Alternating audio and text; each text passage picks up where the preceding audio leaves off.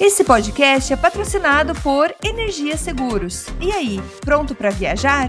Inclua tranquilidade e segurança contratando um seguro viagem no site www.goenergia.ca.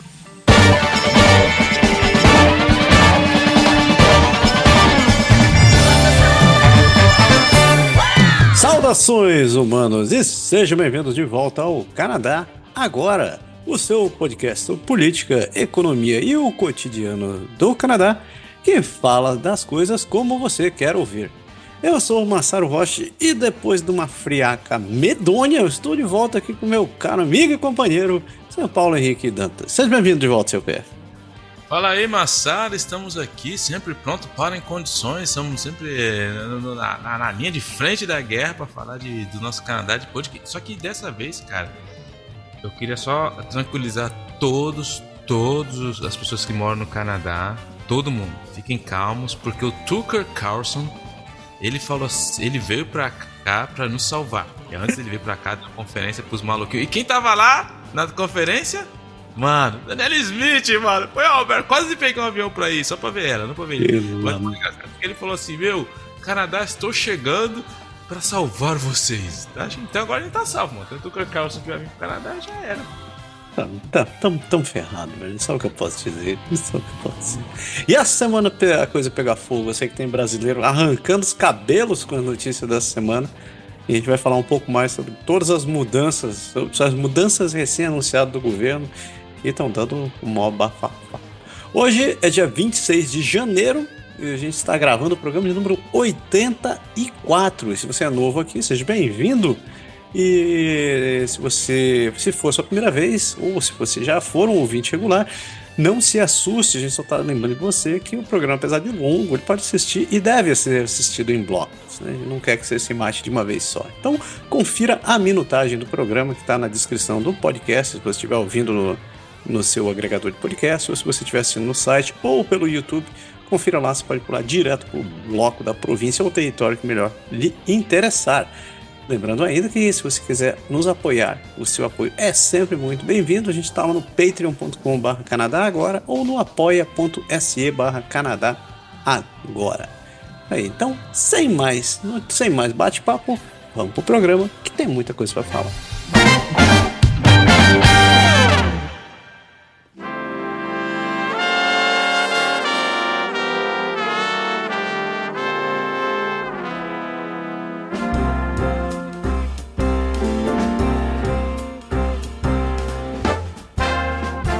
Amare Usque Ademare. Começamos nossa volta pelo país, tradicionalmente partindo pelas notícias federais. Geralmente é onde o troço esquenta, mas onde pega fogo mesmo é lá no Quebec. Mas a gente começa falando das nossas notícias federais. Primeira notícia, no dia 20 de janeiro, voltamos com a treta com a China, porque um, inquérito sobre interferência estrangeira vai ser profundamente desconfortável para Pequim, diz o embaixador do Canadá na China. A embaixadora do Canadá, Jennifer May, disse que a próxima investigação sobre interferência estrangeira nas eleições canadenses vai ser um momento difícil para Pequim, mas o Canadá deve seguir em frente com equilíbrio de cooperação e resiliência na relação bilateral. A investigação, que vai ter suas primeiras audiências públicas no dia 29 de janeiro, vai abordar questões que vão desde a desinformação até a espionagem, muitas das quais podem retratar a China de forma negativa. A embaixadora afirmou que o inquérito é um passo importante para entender a relação do país com a segunda maior economia e segundo país mais populoso do mundo. O inquérito foi lançado em resposta às acusações da interferência chinesa nas eleições federais de 2019 e 2021. A embaixadora também mencionou que as relações entre os dois países são complicadas e que é importante ter conversas difíceis sobre interferência estrangeira. Ela também falou sobre a possibilidade de cooperação entre os dois países na questão dos opioides, já que a China é um importante fornecedor de produtos químicos usados na produção de fentanil, uma droga, uma droga responsável por grandes partes das mortes por overdose no Canadá. Então, nenhuma novidade. Essa, essa, notícia quase merece o selo Capitão Óbvios, mas você sabe que a, notícia, a relação com a China e o Canadá não está muito boa já faz anos, né? Eu diria que tudo começou a pegar fogo antes da, da prisão da presidente da Huawei aqui no Canadá, por, por pedido do governo dos Estados Unidos, quando ainda tinha os dois Michaels que estavam presos e, e né, dentro do governo chinês. Mas de lá para cá a coisa só só tem piorado, honestamente, né? Não, não teve melhoras nessa relação, muito pelo contrário, as coisas ficam ficam né, né, nessa, nessa frigideira, às vezes passa para a panela e volta. Uma, o fato é que essa, o inquérito vai começar agora no final de janeiro e existem expectativas que isso vá ter impactos nas próximas eleições, como as eleições vão funcionar por aqui, né, pé? É, eu acho que o problema de tudo isso vai ser para o Trudeau explicar realmente uh, o que ele não fez até lá, porque o problema é que a gente tá, vai ter um ano e pouco, um ano e meio para as eleições aí, se nada acontecer antes, se o casamento de ocasião não terminar com a NDP. Mas eu acho que o grande problema de tudo isso é o acúmulo de armas é, políticas que o Trudeau tá dando para a oposição. Porque os caras vão pegar ele de chapa de tudo quanto é lado. E vai ser. E tem uma coisa que eu quero muito assistir: vai ser o primeiro debate. Porque, rapaz, vai ser Rock Balboa contra o, cara mais fraquinho do mundo, cara, porque vai ser triste de ver essa, essa, essa briga aí. Porque o Trudeau. Mas enfim, mas continuando aqui, ó, RCMP relaxa as regras de cannabis para alguns oficiais e passa para o padrão apto para o serviço. A RCMP mudou sua política relacionada ao uso de maconha cannabis, adotando um padrão que os oficiais devem estar aptos para o dever ao se apresentarem ao, para o trabalho. A nova política de uso das substâncias substituiu uma regra de 2018 que exigia que os oficiais da linha de frente e muitos outros funcionários em posições sensíveis à segurança se abstivessem do uso de recreativo de cannabis por quatro semanas antes do dever. A Federação Nacional de Polícia, que representa cerca de 20 mil membros da RCMP, elogiou a mudança, dizendo que a polícia anterior não era consistente com o universo policial. O presidente da federação, Brian Sauvé, expressou apoio à mudança à nova política e disse que todos os funcionários da SMP devem estar aptos para desempenhar suas funções e não devem estar sob efeito de drogas, álcool ou outras substâncias quando em serviço ou no trabalho.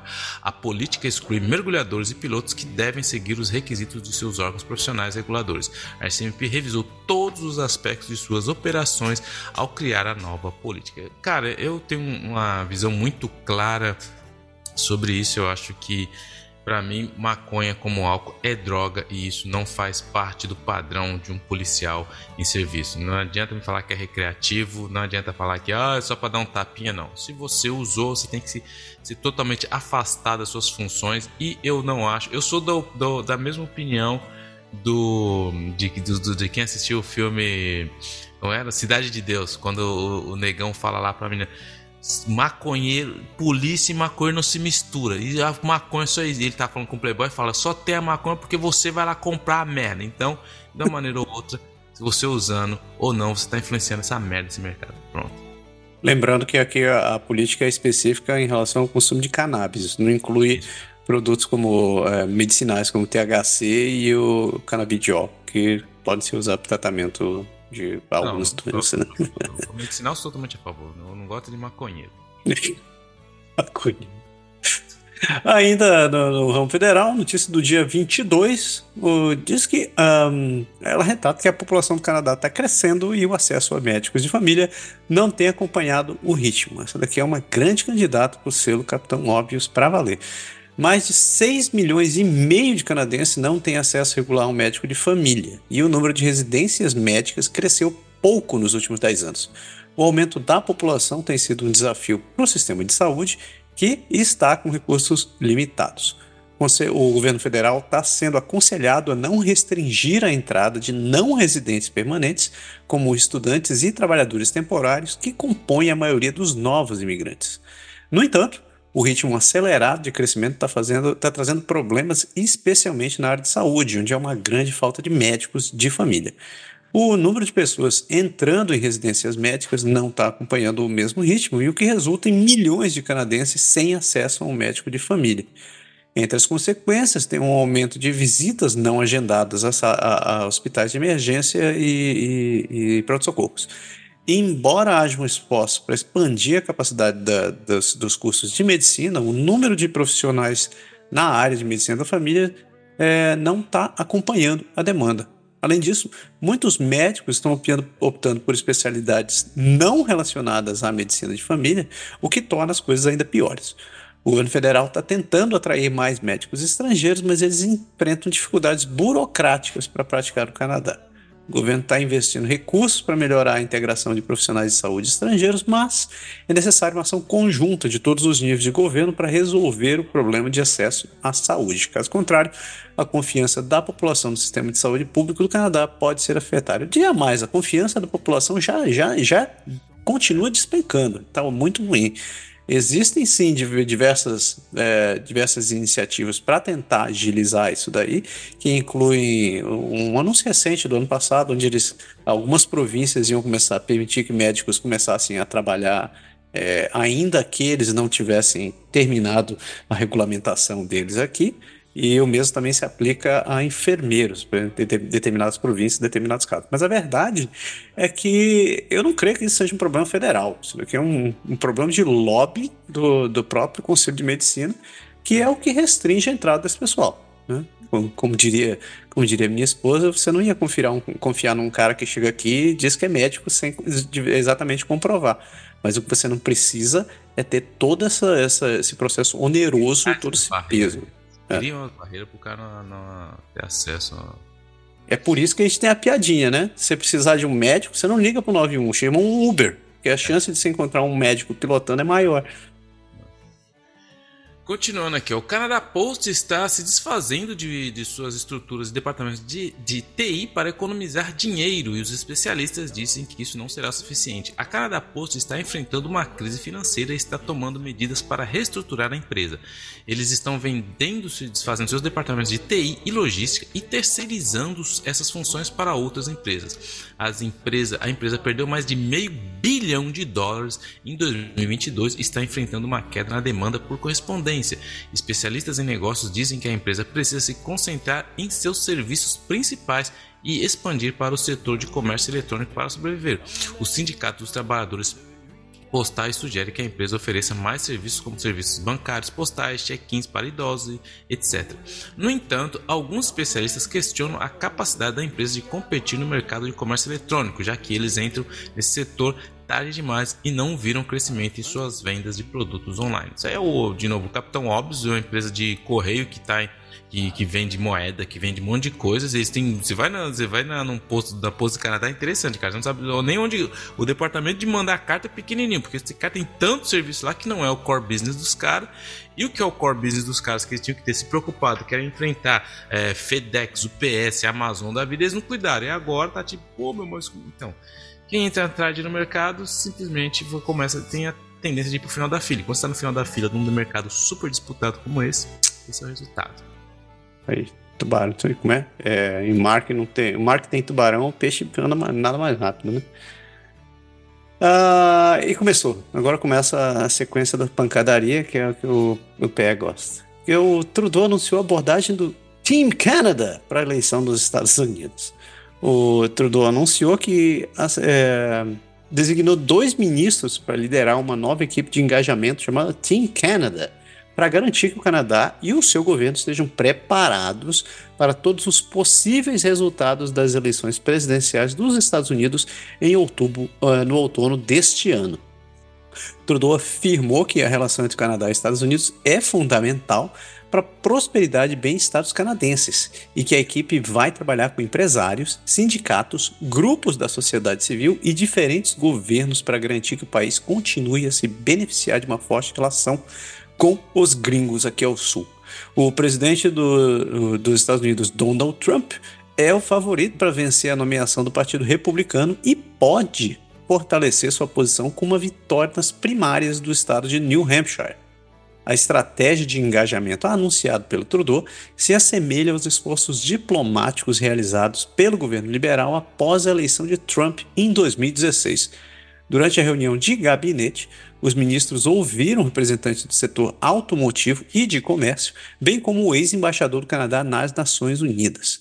Eles também discutiram a importância de integração nas cadeias de suprimento entre os dois países e a necessidade de defender os interesses canadenses independentemente de quem estiver na Casa Branca. No entanto, durante a campanha eleitoral em New Hampshire, uh, o Trump mencionou preocupações sobre a segurança da fronteira com o Canadá. Aí, o que ele está fazendo é, é simplesmente o, o bom e velho, vou garantir o meu, não importa quem esteja ali, porque eu continuo, continuo refém desses caras mesmo. Então eu tenho que, tenho, tenho que me certificar que eu sou amiguinho deles, porque eu já, já arranjei problema com o mundo inteiro. Eu, eu achei bem fraquinho esse Trudeau, porque o Trudeau, cara, de novo, ele tá simplesmente morrendo de medo da volta do, do Trump. Essa é a realidade. Ele tá com medo da volta do Trump. E o que é mais triste nesse caso aí, porque ele, ele não sei para quem assistiu, ele tava, eles estavam, o caucus dele tava tudo é, em reunião essa semana, eles estavam e aí ele deu uma ele ele não tem, ele foi dar uma entrevista e aí o cara falou assim: O que você acha da eleição, da possível eleição do Trump? Cara, ele gaguejou e falou: Eu. Ah, se, o, se o Trump entrar, vai. Uh, uh, vai ser indeciso. Tipo assim, o cara ele não tinha palavras para falar o que ele achava da possível eleição do Donald Trump. E aí ele cria essa, esses quatro, três deputados que vão tecnicamente fazer enfrentar ali caso o Trump entre. Mas o ponto é que todo mundo sabe que o Trump odeia o Trudeau. Já alguns ministros do Trump na época dos poucos que sobreviveram mais de um mês com o Trump falaram que não gostavam do Trudeau e todo mundo lembra das gafes que o Trudeau teve em relação ao Trump. Então vai ser muito difícil para ele. Ele sabe que o que a batata dele vai assar quando entrar o, o Trump. Então ele está meio que se preparando sem querer, mas assim, a, a, menos que aconteça uma catástrofe enorme aí, a tendência de o, o tiozinho laranjão entrar de novo na Casa Branca é muito grande. E isso não vai ser fácil. Como não foi fácil também com com Biden. Não quer dizer que foi fácil com Biden, mas a tendência acho que vai ser piorar. O Trudeau está simplesmente em pânico.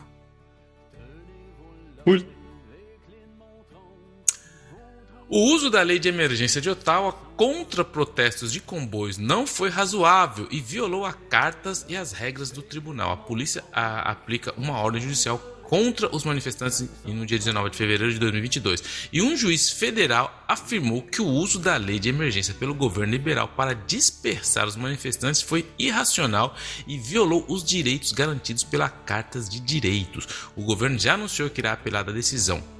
A decisão do juiz também examinou a polêmica é, medida de congelar as contas bancárias dos manifestantes, considerando que infringiu os direitos de liberdade de expressão e privacidade. O governo argumenta que a medida tomada foram direcionadas, proporcionais e temporárias, mas o juiz considerou que não foram minimamente restritivas. O caso foi levado à corte por grupos de direitos civis de duas pessoas cujas contas foram congeladas. O governo invocou a lei de emergência em fevereiro de 2022 após protestos em Ottawa e bloqueios das fronteiras em todo o país. A decisão do juiz foi recebida com reações políticas divergentes, como o líder conservador Pierre Poilievre condenando o governo e o líder do NDP, Jack Missing, afirmando que o seu partido apoiou relutantemente a invocação da lei. Só para dar um contexto aí, vocês lembram quando teve o comboio da Liberté da Liberdade que invadiu o Ottawa, fez aquela zona toda? Oh. Como lembro? E aí o Trudeau veio e invocou a lei de, de emergência, que era uma lei que não usava desde a época do pai dele, na década de 70, que restringia poderes, ele congelou contas, prendeu um monte de gente e tal, enfim. Só que aí que é o grande problema, um juiz, só que todo mundo lembra que depois, logo depois que acabou, teve um juiz que teve uma comissão que foi lá e falou, não, o governo federal agiu direitinho. Então todo mundo falou, beleza, acabou, morreu, PT, saudações. Só que agora veio esse juiz falou, não, não, não, não, não o, o governo passou os direitos dele. Não podia ter usado as leis, porque foi uma lei absurda. Só que tem um contexto da época que quem lembra que a maior competência que uma das quando teve o primeiro relatório falando sobre o que tinha acontecido, a incompetência que foi colocada não foi, vou defender o Trudeau, não foi da culpa do Trudeau. A incompetência foi do da polícia de Ottawa.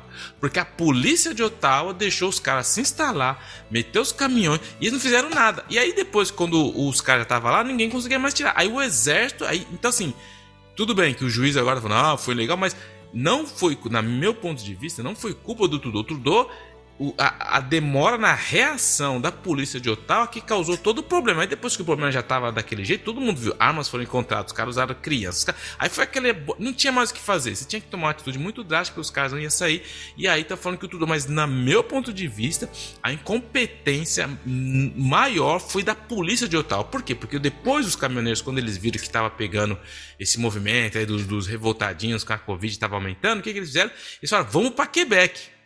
Aí só que assim, lógico, Quebec teve a oportunidade de já ter visto que tinha acontecido tal. Então os caras tiveram tempo de se preparar e os caras falaram, meu irmão, vocês querem vir? A gente não vai restringir não, mas caminhão aqui no parque. Então os caras eram, eles podiam entrar na vila de Quebec, mas eles tinham que circular. O caminhão que parasse, eles iam rebocar. Então os caras foram lá, fizeram a paradinha deles, o carnavalzinho deles, mas saíram fora. Então Quebec não teve problema nenhum. Os caras vieram, fizeram a manifestação, foram embora. Só que em Ottawa, a polícia deixou os caras se instalar. Tanto é que o, o relatório, ele, meu, ele ataca veementemente o chefe da polícia que até pediu para sair depois, porque o cara foi realmente incompetente. Então assim, Agora, chegar a falar que foi. É, ah, porque a lei. Tudo bem, foi. foi pode dizer, ah, passou os limites da carta, mas colocar isso daí na conta do Trudeau eu acho um pouco de exagero, porque a situação. Quem lembra, quem viu a situação que estava Ottawa dificilmente chegando lá de falando, dá licença, você pode tirar o seu caminhão. Não ia funcionar. Os caras tiveram que arrancar a cara. De... Eu lembro das imagens, os caras se trancavam no caminhão, depois tinha que quebrar o vidro para arrancar o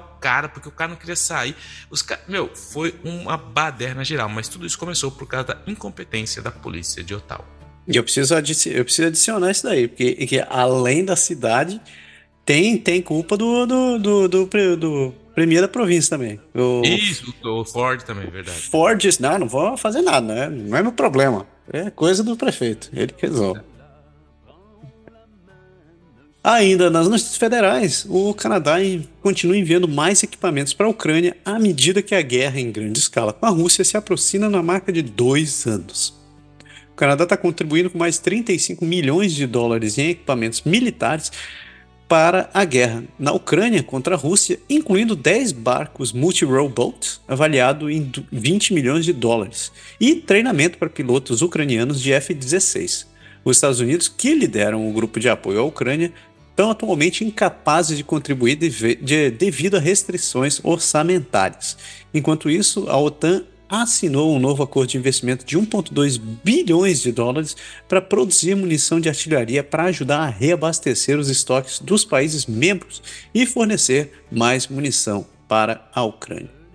Essa treta só aumenta. E para as pessoas que acham que a Ucrânia vai entrar, vai entrar na, na, na União Europeia, pode tirar o cavalinho da chuva, que esse negócio não vai acontecer tão cedo nessa, nessa vida. Vocês precisam ver que a Romênia está tá nesse pedido faz algum tempo e, e, já é uma treta com um tamanho consideravelmente menor que a Ucrânia. Vocês acham que, que, que a União Europeia está afim de pegar esse pepino? Pega não. Em tempo, não deixe de conferir o xadrez verbal, que é um excelente, continua sendo uma, uma principal recomendação de, de, para você se manter antenado em relação à política internacional. Acompanhe os caras. Na questão de geopolítica, eu sou um cara que eu faço parte da escola realista. Que a escola realista da, da geopolítica ela acredita que o mundo está em constante guerra e as pessoas lutam para tentar manter o poder, enfim. Então, eu sou dessa escola muito mais realista e, e eu acredito que é, por mais que essa visão eurocêntrica, é, que pessoas acham que em um certo momento o Putin, Putin não vai largar o osso e falando de informação bem fria, a, a, a, Ucrânia não vai conseguir combater os caras por muito tempo. Tem dois anos quase a guerra. Vai chegar uma hora que, infelizmente, o, o Zelensky vai ter que ceder, cara. Porque só, em nível de população, de arma, de, de soldados, ele não tem como competir. E, e os países, e, e sem e, e, a tendência é piorar. Porque se o Trump volta para a Casa Branca, ele já falou que vai cortar uma boa parte do investimento que eles mandam para a Ucrânia. Então, assim, o Zelensky está de olho nessas eleições que vai acontecer agora em outubro, o mundo está de olho nas eleições que acontecem em outubro, e é, só o primeiro começar a falar: peraí, gente, já investi muita grana nisso aí, vou parar. Isso vai ser um efeito dominó que, na minha opinião, vai acontecer. Então, eu acho que está na hora eu acho que já passou da hora de sentar a, a Ucrânia, por mais que tenha idealismo, concordo. Não, não precisa me fazer. Eu entendo como funciona todas essas questões. Não, a Ucrânia pode parar uma luta pelo mundo. Não é uma luta pelo mundo. Eu acompanho é, mídias e, e, pelo mundo todo. Se você pegar como as pessoas da África, quando você pergunta sobre o, o, o que está acontecendo na Ucrânia, na África, na Ásia, no meio, os caras tipo assim, ah, meu É uma treta dos caras lá, eles não estão nem aí. Agora aqui, o nossa, temos que ajudar aqui, não sei o quê. E de novo, existe milhões, milhões, existem vários conflitos atualmente no mundo que a gente não fala nada. Por quê? Porque, de uma certa maneira, a mídia decidiu. E a, e a Ucrânia sofre do mesmo problema agora com a guerra do Hamas. Porque antigamente, eu lembro, cara, eu lembro, tinha jornais aqui no Quebec que colocavam na, na, na, na página web deles assim, uma tarja preta. Guerra da Ucrânia, dia 1, dia 2, e você acompanha aquilo. Então, você, pessoal Aí, meu, foi parando. Eles tinham especialistas que falavam direto da Ucrânia. Foi pa... não, não escuta mais especialistas. Por quê? Porque é assim que funciona a mídia. Aí agora os caras, tá, a atenção tá onde? Lá no Israel e no Hamas, cara. Tá todo mundo. Porque a mídia agora não, é lá e manda os, os, os jornalistas e tal, tal, tal. Então, assim, Vai chegar uma hora que a Ucrânia vai ter que falar assim, mano, beleza, a gente já fez o, máximo que podia fazer, vai, vai, vai, ter que ceder um pedacinho do. O que, que vocês querem? Vai, vamos para os caras terem pelo menos tempo de reconstruir, cara. Porque lá vai virar um, uma. Não a Ucrânia inteira, mas uma boa parte aqui tá na fronteira ali, cara. Tá um arregaço total. Então, chegou, acho que já passou da hora dessa reflexão mais profunda aí. Verdade, verdade. Deixa essa para você. Poliev pede a Trudeau que reimponha os requisitos de visto ao México à medida que os pedidos de asilo aumentam. O líder conservador Pierre Poliev, futuro primeiro-ministro dessa jossa, é pressiona... Menos seu Batista, menos. Justin Trudeau, para reintroduzir os requisitos de visto para cidadãos mexicanos devido ao aumento contínuo de pedidos de asilo. Em 2016, Trudeau suspendeu o requisito como parte de uma relação das relações exteriores com o México. Dados recentes do Conselho de Imigração de Refugiados do Canadá mostram um aumento nos pedidos chegando a 17.490 em 2023. Pierre Poliev alega que a mudança resultou em fraudes e atrasos, pedindo a restauração dos vistos. O ministro da Segurança Pública, Dominique Leblanc, considera a opção mais, mas especialistas alertam os riscos, os riscos dessa medida. Fato interessante é ó, em 2023 foram 17.490 pedidos, mas quando o Trudeau colocou que ele aboliu o visto, não chegava a 200 por ano quando ele chegou. Era bem baixo. Então vocês veem, de 2015 para cá, olha a quantidade que aumentou. Por quê? Porque o Trudeau, ele tem essa visão progressista do mundo aberto, sem fronteiras, que você tá passando por... Vem para cá. E aí o que acontece? Os caras vêm, só que o, o, o, o, no México tem pessoas boas, não é questão de xenofobia, não vem, ai que o pau... Não, não, não é isso. O que eu tô explicando é que a gente não vive no mundo cor-de-rosa do unicórnio dos ursinhos carinhosos que o Trudeau vive. Ninguém vive nesse mundo, só ele. E a realidade é que o cara que tá no cartel mexicano lá, o que, que, que o cara faz? Pega um cara que não tem passagem, fala, viaja lá, você vai ser minha base lá no Canadá, tá tudo certo. Como a gente como pegou a polícia aqui, não sou eu que tô falando, a polícia pegou pessoas atrave, atravessando pessoas do Canadá para os Estados Unidos, quem que eram os caras? Mexicano. E um, entre eles, aqueles que pediram visto, demanda de asilo. Então o que acontece? É a realidade do mundo. Você abre a porta desse jeito, o cara vê mesmo. Passo a reportagem aqui dos caras, e, e no jornal, de novo, não estou falando, mexicano que veio, tá em outras províncias, você não foi no Quebec, o cara tá lá e fala, não, eu sei que não é... O cara fala, não, eu tô trabalhando, eles me deram um vídeo de trabalho, eu sei que não é a melhor medida, mas eu, é um jeito de eu resolver para trazer minha família. Quer dizer, não é o cara que está realmente precisando, é o cara que viu uma oportunidade, o Trudeau abriu a porta e quando você abre a porta é do mesmo jeito quando ele fez com o Haiti. Ele chegou lá quando o, o, o, Trump, de novo, para quem não lembra, o Trump chegou e cancelou porque existia um visto humanitário devido ao terremoto que teve no Haiti em 2010. Então alguns países se reuniram e falaram, vamos dar vistos humanitários para as pessoas. Então os Estados Unidos foi um desses. Só que quando o Trump chegou, ele falou, mano, tem mais de 15 anos, já 10 anos que acabou o terremoto, já deu tempo de você. Agora eu vou cortar esses vistos. Aí todo mundo falou, nossa, mas o cara é. O Trump é mal. Aí o, o Trudeau fez o tweet e falou: não, mas o Canadá é uma terra que está sempre pronta a colher. O que aconteceu? Os caras criaram um esquema total. Todo mundo lembra do Shimon Rock, sabe que a gente falou aqui? Que os caras entravam aqui de boa. Falou, mano, eu quero entrar. Tá bom, entra aí. E agora o que acontece? Os caras entraram, não arruma trabalho, porque o federal não consegue emitir um visto os caras não arrumam comida, tem que ir lá no, no, centro de alimentação, que é onde de pessoas que realmente precisavam aumentou mais de 300, 400%, o cara faz o quê? Não consegue trabalho, vive do BS. Ou seja, essas políticas assim são bonitas no papel. Vamos abrir tudo. Nós somos o cara. Mas só que a realidade é essa, irmão. A realidade que vai ser tem sempre que vai se aproveitar e você vê agora 17 mil pessoas. Meu, é o, enfim.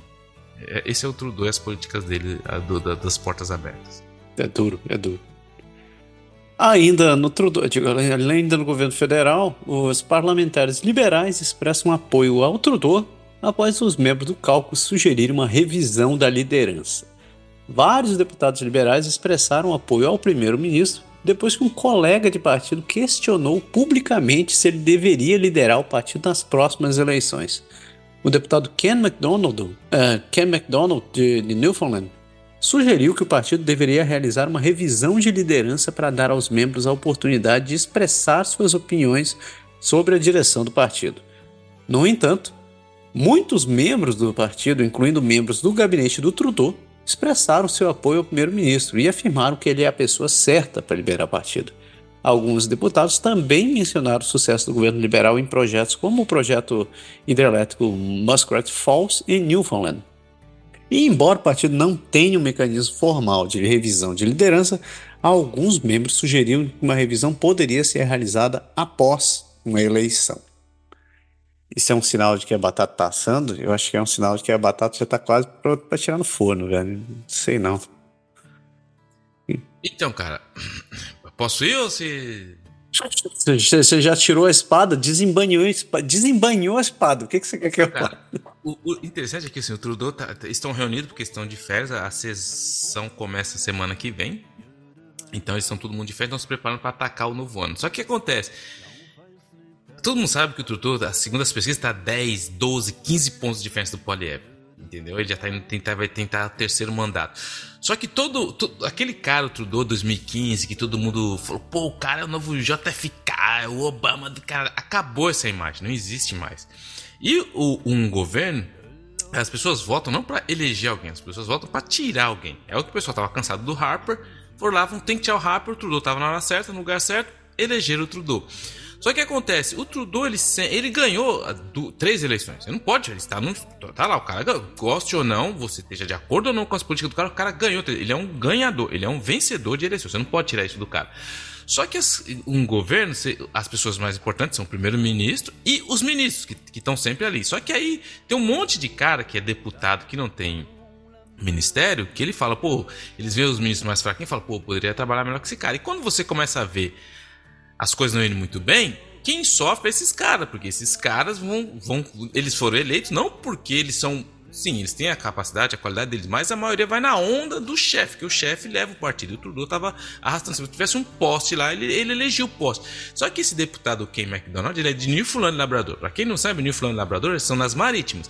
Nas marítimas é onde a maioria das pessoas eles aquecem a casa com o gasote. O que, que aconteceu? O Trudeau aumentou a taxa do carbono, que aumentou, que a gente já falou aqui, e os caras pegaram, começaram a pagar muito mais caro.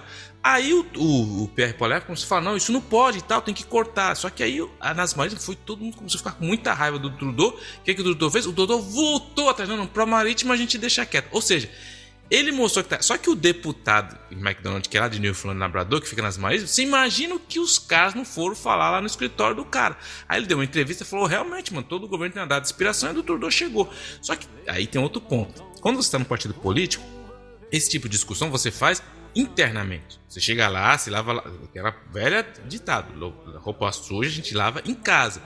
Só que tem uma coisa, quando você não é ninguém te escuta no partido, porque você é um deputado que você não tem ministério, você não é ministro nem nada, só um deputado para ajudar, o cara não vai sofrer, vai sofrer mais que o Trudeau, porque quando os caras chegarem na hora de votar, vão falar assim: "Ah, você é o deputado do Trudeau, então eu, eu, eu vou pra tirar o Trudeau, eu não vou votar em você. Então o cara sabe que o dele tá na reta. Então o que, que o cara faz?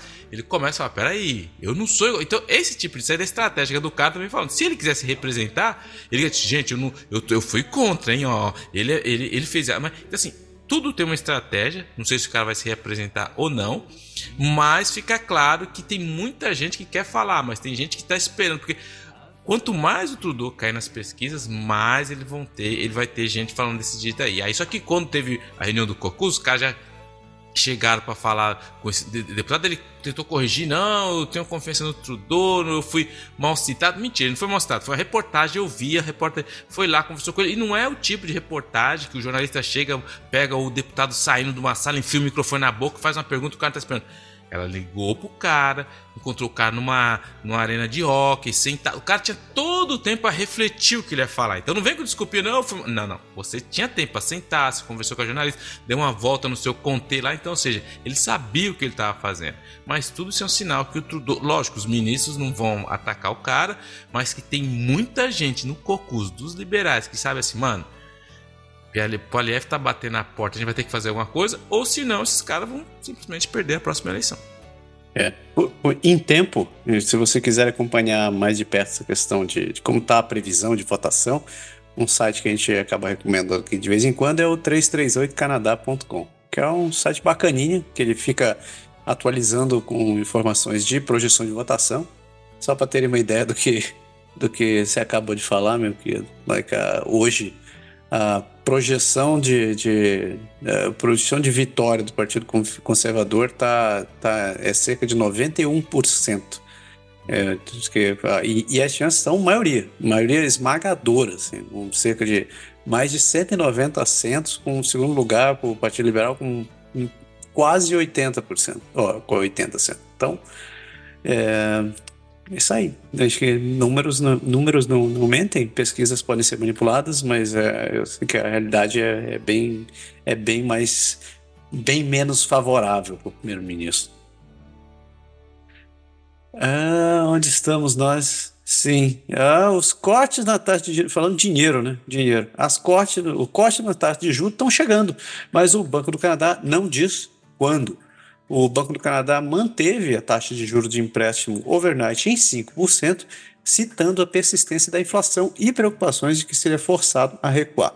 O governador Tiff McLean afirmou que as discussões futuras vão ser sobre quanto tempo a taxa deve permanecer elevada. Os economistas esperam que os cortes comecem no verão e que a taxa caia para 150 pontos base até o final do ano. O banco não deu uma data específica para a mudança de política, citando incerteza no cenário global. O aumento da inflação e dos, e dos juros afetou as famílias canadenses e o banco enfrenta o desafio de equilibrar a economia sem cometer erros. Um dos reflexos disso daí é a quantidade de casa que está ficando no mercado hoje em dia, que já chegou a patamares mais baixos que 2021, para essa mesma época do ano. E mercado, você sabe, mercado imobiliário sempre um troço, tem um termômetro muito forte aqui no Canadá. Mas é, a realidade é que os preços ainda estão altos. A gasolina continua sendo o principal fator contribuinte para o aumento dos preços, mas não não está sozinha, né? Tudo, tudo, tudo que chega no Canadá praticamente vem importado e o custo o custo atrelado a isso também está batendo no bolso, no bolso do consumidor. Continuando aqui, ó, o governo federal anuncia limite de dois anos para permissões de estudantes. Aí, ó, de novo, a, a, as políticas de canto de mesa de meia boca do Trudeau. É, é, a notícia que todo mundo tá querendo. O pessoal veio assistir esse programa. Tem certeza, teve gente que veio assistir esse programa pela primeira vez só para ouvir esse negócio. Não vamos lá. Então vamos lá. O ministro de Imigração, Refugiados e Cidadanias, Mark Miller, realizou uma conferência de imprensa na segunda-feira em Montreal, onde o gabinete de Trudeau está realizando um retiro de três dias, com o objetivo declarado de combater os maus atores institucionais diante da preocupação com o impacto do crescente número de estudantes internacionais no mercado imobiliário. O ministro anunciou que o governo federal limitará o número de permissões de estudantes nos próximos dois anos o governo disse que aprovará aproximadamente 360 mil permissões de estudo de graduação para 2024, uma redução de 35% em relação a 2023. Cada província e território receberá uma parcela do total distribuída de acordo com a população. O governo federal disse que isso resultará em uma redução muito mais significativa nas províncias onde a população de estudantes internacionais teve o crescimento mais insustentável. Em algumas províncias, a redução total nas permissões será de aproximadamente 50%. As províncias e territórios decidirão como as permissões serão distribuídas entre as universidades e faculdades e jurisdições. O limite estará em vigor por dois anos. O número de permissões a serem emitidos em 2025 será reavaliado no final deste ano. Miller disse que, ao impor o limite, o governo federal está tomando medidas contra algumas pequenas faculdades privadas. Ele disse: é inaceitável que algumas instituições privadas tenham se aproveitado de estudantes internacionais ao operar nos campos como recursos insuficientes, falta de apoio aos estudantes e cobrança de altas mensalidades, ao mesmo tempo em que aumentam significativamente suas admissões de estudantes internacionais, disse o Miller. Numa entrevista a um programa de televisão, o Miller falou sobre as instituições que concedem diplomas falsos de negócios a estudantes que esperam permanecer no Canadá. O ministro disse que pode haver centenas de escolas desse tipo operando no Canadá e que número explodiu nos últimos anos. Além do limite do governo federal, também exigirá que estudantes internacionais que solicitam uma permissão forneçam uma carta de atestado de uma província ou território. Para ser absolutamente claro, essas medidas não são contra os estudantes internacionais individuais, disse ele. Elas são para garantir que, à medida que os futuros estudantes chegam ao Canadá, eles recebam a qualidade de educação para as quais se inscreveram e a esperança que lhes foi fornecida em seu país de origem. Miller também anunciou mudanças no programa de permissão de trabalho pós-graduação. A partir de setembro, os estudantes internacionais que iniciarem uma, um programa que faça parte do acordo de licenciamento de currículo, na qual uma faculdade privada licenciada para fornecer o currículo de uma faculdade pública associada, não serão mais elegíveis para uma permissão de trabalho de trabalho pós-graduação. Os graduados de mestrado e outros programas de pós-graduação curtos poderão solicitar uma permissão de trabalho de três anos em breve, diz o governo. Permissões de trabalhos abertas também estarão disponíveis para cônjuges e estudantes internacionais em programas de mestrados e doutorados. As mudanças anunciadas na segunda-feira vêm um pouco mais de um mês depois que Miller anunciou uma medida destinada a combater o que o ministro descreveu como o equivalente de fábrica de filhotes de cachorro de diplomas. Tem dois anos para uh, de dois anos uh, para realmente colocar a casa em ordem de Similha na segunda-feira. Data mais ou menos que entra as próximas eleições, tá? Não existe coincidência, não existe. É, é um pouco confuso e é a hora de, contro de controlar, disse Miller. Sugeriu que o governo federal teria preferido que os governos provinciais tomassem essas medidas. A educação após secundária é uma responsabilidade provincial no Canadá. E, embora as novas regras federais possam ser direcionadas principalmente a algumas faculdades privadas, as mudanças também podem renovar as preocupações com o nível de financiamento público fornecido por eles. Então, o que, que acontece? Para resumir, o Canadá o governo federal perdeu o controle do, dos imigrantes temporários, perdeu o controle dos estudantes, perdeu o controle das universidades, das faculdades, corte que dão visto para todo mundo. Então, a gente já falou disso no outro programa. Só que aí, aonde aumentou essa pressão? Essa pressão aumentou na moradia, porque eles trazem uma penca de gente e não tem onde colocar essa penca de gente. E, e ficou muito fácil para trazer. A gente falou aqui que teve um dos casos, 40% dos estudantes que vinham era da Índia. E aí tá todo mundo. Só que o Trudeau, com a ideia dele de trazer mais pessoas, todo, as províncias estão falando, a gente não tem como aceitar, não tem como servir essas pessoas. É, é desumano trazer uma galera para cá se você não vai conseguir cuidar dessa galera. Explica, tô, tô tentando explicar isso pro Trudeau. Tá todo mundo falando porque a crise do, do, da habitação é enorme.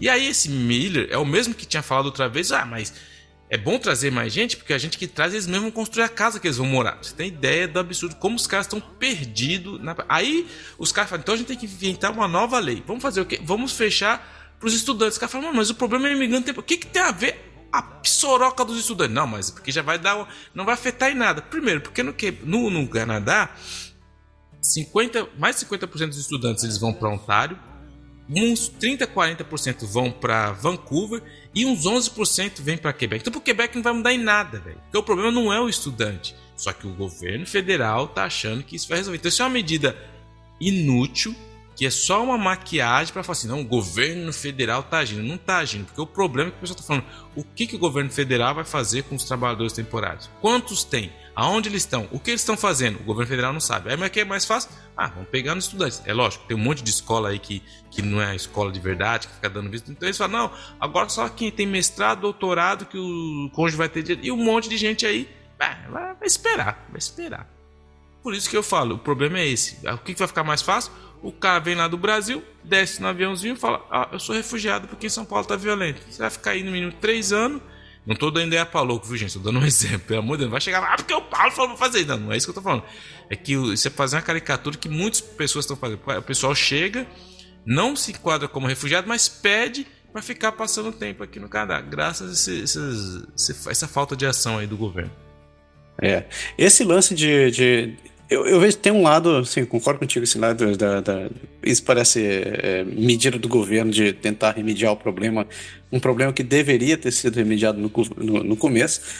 Uh, um, um outro lado que, que, que a reportagem falou que é uma questão que a gente já deveria ter adotado faz muito tempo era em, em relação à credibilidade das instituições que podem, é, que têm autorização de, falar, de, de trazer estudantes internacionais.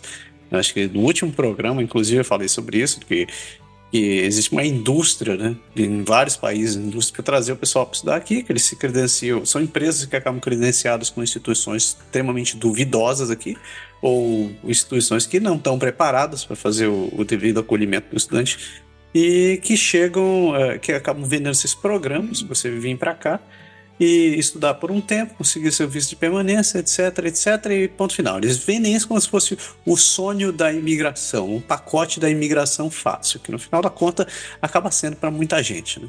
Uh, uh, mas a consequência disso é que tem muita gente que é pouco, que não tem suporte, que acaba não tendo aula, que acaba não tendo, é, inclusive, gente que de fato queria ver para poder estudar, ou que precisa comprovar que estudou para poder dar um pedido de, de residência, e estuda em instituições que não dão condições para isso, ou então que falham com, com ter suporte, é, suporte acadêmico, ou então que falham para ter mesmo é, atendimento médico quando eles precisam. Então, é, tem, muito, tem muito pilantra, tem muito picareta nessa história. O governo demorou demais para poder, poder tomar essas medidas. Deveria ter trabalhado junto com as províncias, sim, que é a responsabilidade provincial, só que não, foi, não foram tomadas medidas para isso. E tem muita, tem muita instituição aí que é, que é, que é extremamente duvidosa em relação ao que está fazendo e acabou destruindo a vida de muita, de, de muita gente que está vindo para cá. Ah, e claro, tem, tem, tem o fato de que é, isso acabou se criando uma indústria insustentável para o país, porque eles acreditam que é, é, muita grana entrando, né? Uma porra estudante dessa lá para cá. Então o cara vem, o cara é, injeta, vem estudar aqui, paga 20, 30, 40 mil por ano para fazer um estudo, e, e, no final das contas ele, é, é, essa grana acaba indo para o bolso das instituições e não acaba sendo, sendo, sendo transformado para histeria, porque meu, próprio profissional que está aqui muitas vezes nem consegue um diacho de um visto para poder ficar no fim das contas. Então você fica com um cara que não pode trabalhar, que fica fazendo, é, fica fazendo bico para se sustentar, que não tem condições de se manter e, e, e que, fica, é, que fica sobrecarregando um sistema que já está para lá debilitado. Então, é, sinto muito a todo mundo que, que, que teve esses seus sonhos é, como diria assim, jogar, receber, ganhar um balde de água fria com essa notícia. É, não, não, não aqui para criticar quem está querendo vir para poder imigrar aqui, mas é, sinto muito que chegou nesse ponto. Eu, eu acredito que, que tem muita gente que botou a vida, vou, é, tá com esse projeto há anos, tem, tá juntando dinheiro para querendo vir, vir para cá. Eu vi, vi relatos de muito brasileiro lá decepcionado, triste, revoltado com todas essas atitudes e tal. É, eu não estou aqui com palavras de, de, de consolo para ninguém. O que a gente está querendo dizer é que, de fato, é, esse, esse modelo era insustentável. Já era um fato que era insustentável. E, e não precisa. Essa, essa medida chegou atrasada, chegou, chegou já num, num, ponto, num, num ponto insustentável. E como você mesmo falou, né, meu querido? Esse é um diacho de uma, de uma de uma medida que no começo foi feita de uma maneira e não foi pensado pensando, não foi feito pensando no futuro e cá estamos nós, né, lidando com essa batata. Batata. Ainda nas notícias federais, agora isso aí vai cair no colo da dona Daniele lá, né? Que as areias bituminosas de Alberta bombeiam mais poluentes do que a indústria relata. Um estudo realizado em 2018 utilizou aeronaves para coletar amostras de ar em torno de 17 instalações de areias petrolíferas no norte de Alberta. A pesquisa descobriu que as operações de areia petrolífera de Alberta produzem mais poluentes no ar, potencialmente prejudiciais do que é oficialmente relatado, com uma produção diária comparável de megacidades congestionadas como Los Angeles. Os níveis de emissão de carbono orgânico encontrados foram de 20 a 64 vezes maiores do que os relatados pela indústria e incluíam compostos voláteis considerados perigosos para a saúde humana. O estudo também mostrou que há uma diferença significativa entre os dados relatados pela indústria e as concentrações reais encontradas pelos pesquisadores, o que pode ter impactos ainda piores. Embora o estudo não tenha eh, se concentrado nos efeitos da saúde, os poluentes em si podem se transformar em partículas minúsculas que podem ser prejudiciais para os seres humanos. Os pesquisadores enfatizaram a importância de medir com precisão as emissões industriais para entender melhor seu impacto de saúde no meio ambiente. Para quem não, não, não manja o que a gente está falando aqui, ah, o Canadá de fato é um grande produtor de petróleo. Só que o principal, a principal fonte de petróleo do Canadá vem ali do norte de Alberta. E diferente de outros pontos de, de, perfuração, como você vê no deserto dos Estados Unidos, ou então nos países, é, nos países árabes, ou mesmo no Brasil, que, que trabalha com, com, com perfuração em, em, altas, em baixas profundidades, a extração do petróleo canadense vem do que eles chamam de areias betuminosas, que é um, é um, é um petróleo que acabou misturado num terreno que não é não, não foi sedimentado durante os anos. Então o petróleo acabou subindo e acabou misturado com uma, com uma camada que é extremamente hum, mole, é, de, que acabou que, que no fim acaba sendo areia.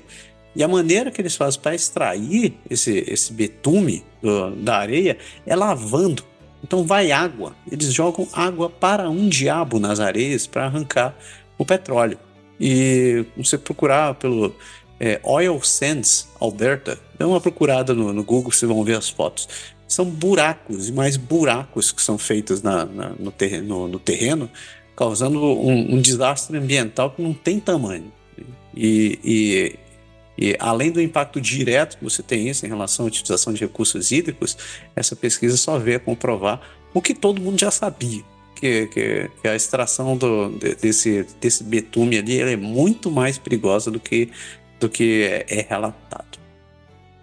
Casinha caiu, Polícia Civil. É, mano. Casa caiu, Polícia Civil. Na mancada, ô, ô, ô, ô. Pelo amor de Deus, Daniel. Vamos salvar o planeta, meu. Salvar o planeta, meu.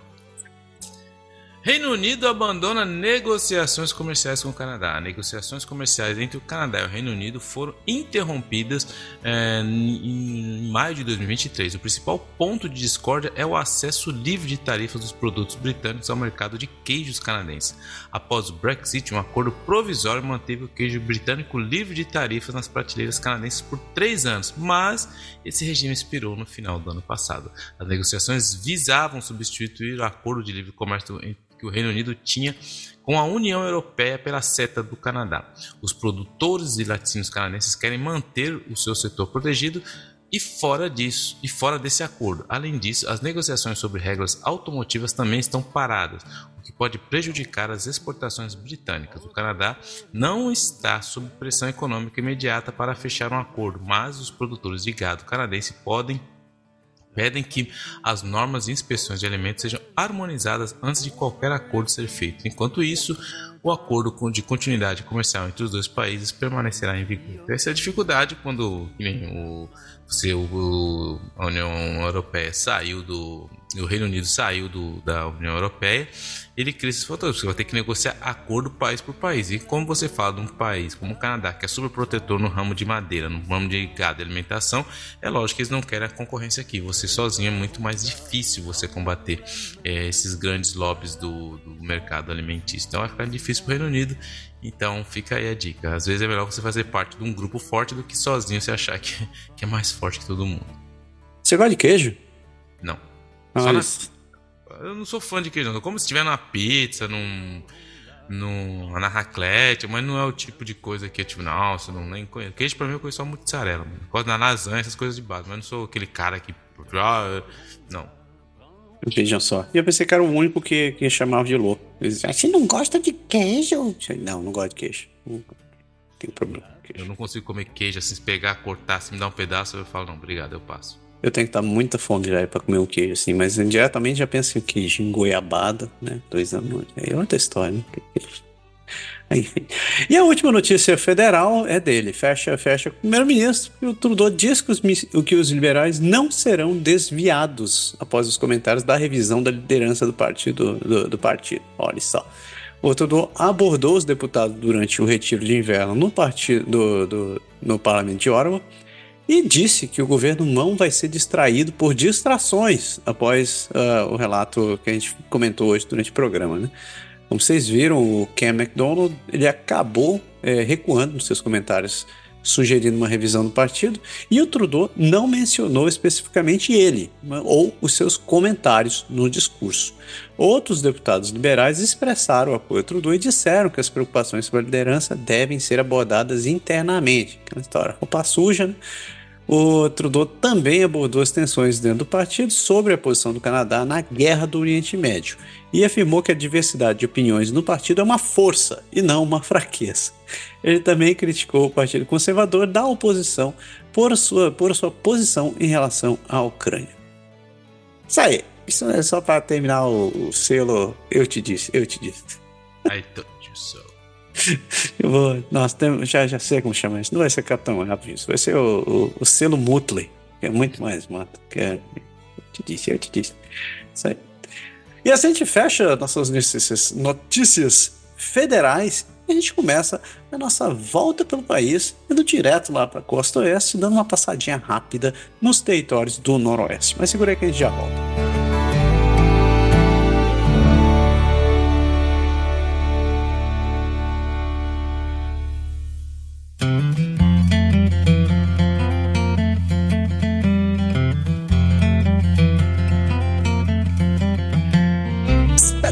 Northward Territories. Chegamos no, no, Vamos dar uma passada rápida aqui pelas, pelos territórios do Ártico.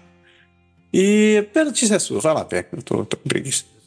Relatório levanta questões sobre a crescente exploração de, minera de mineração no norte de British Columbia. Eita, nós! Olha aí o couro comendo lá no território do Noroeste.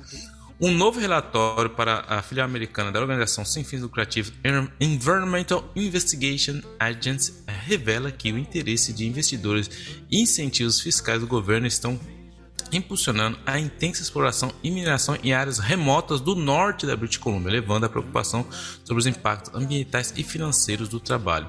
O relatório se concentra na região transfronteiriça entre Alasca e a província de British Columbia, com destaque para o chamado Triângulo Dourado, que ainda é coberto por geleiras, mas também é rico em depósito de ouro. Mais de 450 empresas canadenses estão 450 empresas canadenses estão atuando, estão atualmente focadas na exportação mineral na área, utilizando um modelo de risco compartilhado chamado de Prospect Generator Model, enquanto alguns defendem que a exploração é necessária para garantir minerais críticos para a transição verde, outros expressam preocupação com impactos ambientais e a falta de responsabilidade em relação aos projetos de mineração anterior na região. Além disso, a exploração também pode ter um impacto ambiental significativo, com mais de 80% das reivindicações de mineração na região estando em menos de 5 km de um rio ou córrego. Alguns membros das primeiras nações locais e do Alasca expressam preocupação com o impacto da atividade industrial nas águas e na pesca. O relatório sugere que a mudança que mudanças e mais conversas sobre a cogestão são necessárias para garantir um equilíbrio entre a exploração mineral e a proteção ambiental. Meu, quando você tem lá no fim do mundo 450 empresas interessadas, mano, fique esperto, velho. Fique esperto que nesse angu aí tem, sei lá o que, como é que tem caroço. É gente pra cacete. É, essa, essa. Tá, ok. Cadê o subidor de árvore? Deveria estar tá lá. Não, não tá mais essas coisas. Ah, ele é outro novo homem, né, meu? O cara encontrou Jesus. Ou melhor, encontrou outro dor, né, velho? Encontrou outro dor, agora ele é um novo homem. Jesus. Saindo do território de Noroeste, a gente começa nosso, nosso passeio pela costa oeste em direção de volta ao leste. Passamos ali pela Beautiful British Columbia. E a notícia do dia 19 diz que uma doença turbilhonante confirmada em British Columbia pela primeira vez está provocando temores nas populações de peixes. Um parasita que causa uma doença fatal em peixes é confirmada pela primeira vez na, na Colômbia Britânica, quatro meses após um caso suspeito ter fechado vários corpos d'água. O Parque Nacional Yoho teve seus lagos fechados após o caso suspeito da doença de redemoinho de setembro. E agora foi confirmado que a doença se espalhou para outros lagos na bacia do rio Kootenay. A doença é causada por um parasita que afeta principalmente trutas e salmões, causando a morte prematura dos peixes infectados. Parque Nacional está tomando medidas de precaução, como fechar todos os corpos d'água até o final de março e pedir aos barqueiros que limpem e sequem seus equipamentos para evitar a propagação da doença. É a bicharada, velho. A gente tá aos poucos, aos poucos. O bagulho tá louco. Véi, comendo... Esse negócio de peixe me lembra aquele documentário que você sugeriu semana passada lá, o, o dos gêmeos, velho. Experiment, Twin Experiment. Hum. Or what you eat. Meu, meu irmão, você começa a ver essas coisas, você para de comer ah, tudo. Um lá, ah, eu não como mais nada, velho. Só na água. Como continuando aqui, os voos orçamentários de Vancouver, Tóquio, da Zip Air estão quase esgotados para o mês de março. A Zip Air, uma companhia aérea japonesa de baixo custo, está oferecendo voos baratos de Vancouver para Tóquio, que podem definir um alto pradão para outras companhias aéreas. Os ingressos, os tickets para o primeiro mês de operações estão quase esgotados. As passagens de ida e volta custam cerca de 700 dólares. Pra... Olha, mano, barato. E os passageiros devem pagar por outros serviços, como comida e bagagem. Opa, aí já começou a brincadeira. A maioria. Porque daqui pro Japão sem comer, mano. Mano. A maioria dos assentos é econômica, mas por algumas centenas de dólares a mais, os passageiros podem ter acesso a assentos totalmente reclináveis. A rota Vancouver-Tóquio das IPR está gerando muito interesse nas redes sociais e os voos começarão em março. Acredita-se que o segredo das IPR seja o upgrade para assentos totalmente inclináveis. Outras companhias aéreas podem seguir o exemplo dada a alta demanda pelo serviço. Acredita-se que a rota também atraía a comunidade japonesa de British Columbia. Atrai a comunidade japonesa de Columbia. Mano, imagina você sair de Vancouver até o Japão numa cadeirinha, tipo uma cadeira daquelas de bar, mano. Sentado aqui no reclina, retinho. A costa vai dar uma maravilha quando chegar lá, né? O cara vai levantar quando chegar lá. Véi, não é não. Sabe, sabe, que esse diabo dessa companhia, tava vendo os vídeos dele? Os caras têm um negócio decente. É, um, é assim, uma companhia de baixo custo, mas eles cortaram. Eles cortaram onde, onde, não, onde deveria cortar. Eles não deixaram você numa categoria pior do que, do que você já viaja, né? Porque convenhamos, né? Se você não viaja, pelo menos em classe, em classe executiva, velho, ou business, você tá num, num você tá num banco de ônibus com um paninho, mano. Mas os caras são bons. Eu vi uma passagem, aquela foi animal. Era, era 1.300 dólares e de volta de Vancouver para Tóquio. Né, que assim, você pensa, porra, mas é uma grana. Só que é uma primeira. Cara, você viaja de business. Tá ligado? Aqueles assentozinhos assim, é, de confortável. Que... Você vira uma cama, velho. Caminha deitada assim. Aí a pegadinha, a pegadinha dos caras é o seguinte, né? É, não tem cobertor não tem, não tem entretenimento de bordo e a comida você paga separado. Mas eu parei assim, porra, velho. Ir pro Japão, deitado, chegar com dignidade. Eu levo um sanduíche na, na, na mochila, fico feliz. Dá pra ir, dá pra ir, mano. Dá pra ir. É isso aí, né? Você já sabe, né? Se for pra Vancouver, vai, vou Zipier. Não tão, não tão patrocinando nós, mas é, eu queria muito que fosse. Saindo dali de Vancouver, a gente sobe as rochas, começa a subir as rochosas, pega a nossa Highway 1 e chegamos em Alberta, the Wild Rose Country. Notícia dizendo que o Environment Canada vai emitir uma declaração especial de qualidade do ar para Calgary. Olha aí, tua amiga Daniela de volta aí, né? Ela é nóis.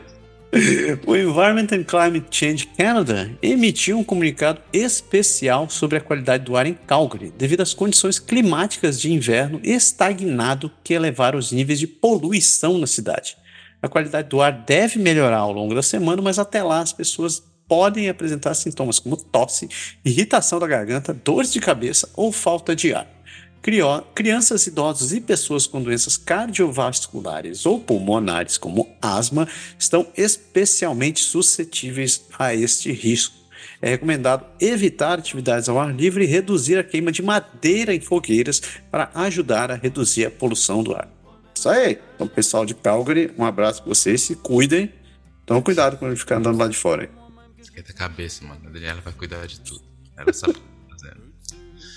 Taxas para papel, sacolas reutilizáveis em Edmonton aumentarão no dia 1 de julho. A partir do dia 1 de julho entrou, de 2023 entrou em vigor em Edmonton uma lei que proíbe o uso de sacolas plásticas descartáveis, incluindo uma taxa mínima que os estabelecimentos devem cobrar por sacolas de papel ou reutilizáveis. Os preços para sacolas em lojas e, restaurantes aumentaram, aumentarão neste verão, com taxas mínimas para sacolas de papel subindo de 15 para 25 centavos e o custo de base para sacolas reutilizáveis dobrando para 2 dólares.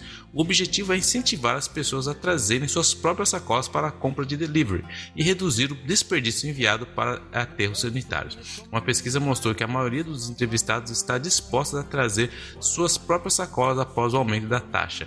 A avaliação do programa será feita no próximo ano para determinar se houve uma redução de 10% no uso de itens descartáveis por pessoas. Isso é legal, cara. Acho que isso funciona porque é uma mudança de comportamento. Como a gente falava, antigamente os mais velhos, né, ainda não tô, não tô não nessa época, mas eu só falava que ninguém usava cinto de segurança. Você começou a meter uma grana lá, cobrar, mudou o comportamento do cara. Agora também eu vejo, eu, eu lembro quando eu cheguei aqui em 2009, cara, era só eu e minha esposa, a gente ia no mercado, cara, geira, raramente levava uma sacola, nem tinha, porque chegava lá, sacola de plástico tá lá, você pega a gente sacola de plástico, vai, ah, põe na sacola e leva. Só que quando isso começaram a cobrar e começaram a mudar, hoje, cara, eu não consigo sair de casa e ter uma sacola no carro, cara. Então, quer dizer, você consegue forçar a mudança do comportamento. Eu levo minha sacola, levo minha sacolinha, minha sacolinha para fruta, sacolinha para legumes, você põe lá, você muda. Então, assim, eu acho perfeito. Vai ter ninguém vai Depois, meu amigo, tu vai andar com tua sacolinha e tu vai ajudar o meio ambiente em vez ficar pegando, jogando essas porcarias em qualquer lugar. Tá certo aí. Eu cobrava mais caro. Cobrava não dois, cobrava cinco. O cara ficar esperto. cinco pila. Sabe que eu sou, eu sou pocheteiro, né, velho? Eu fico andando de pochete. Porque eu sou velho e eu não ligo pra essas coisas. Não, não. Você não anda comigo, não, mano. Não é do meu lado, não. Isso aí não pode, não. Pochete, mano.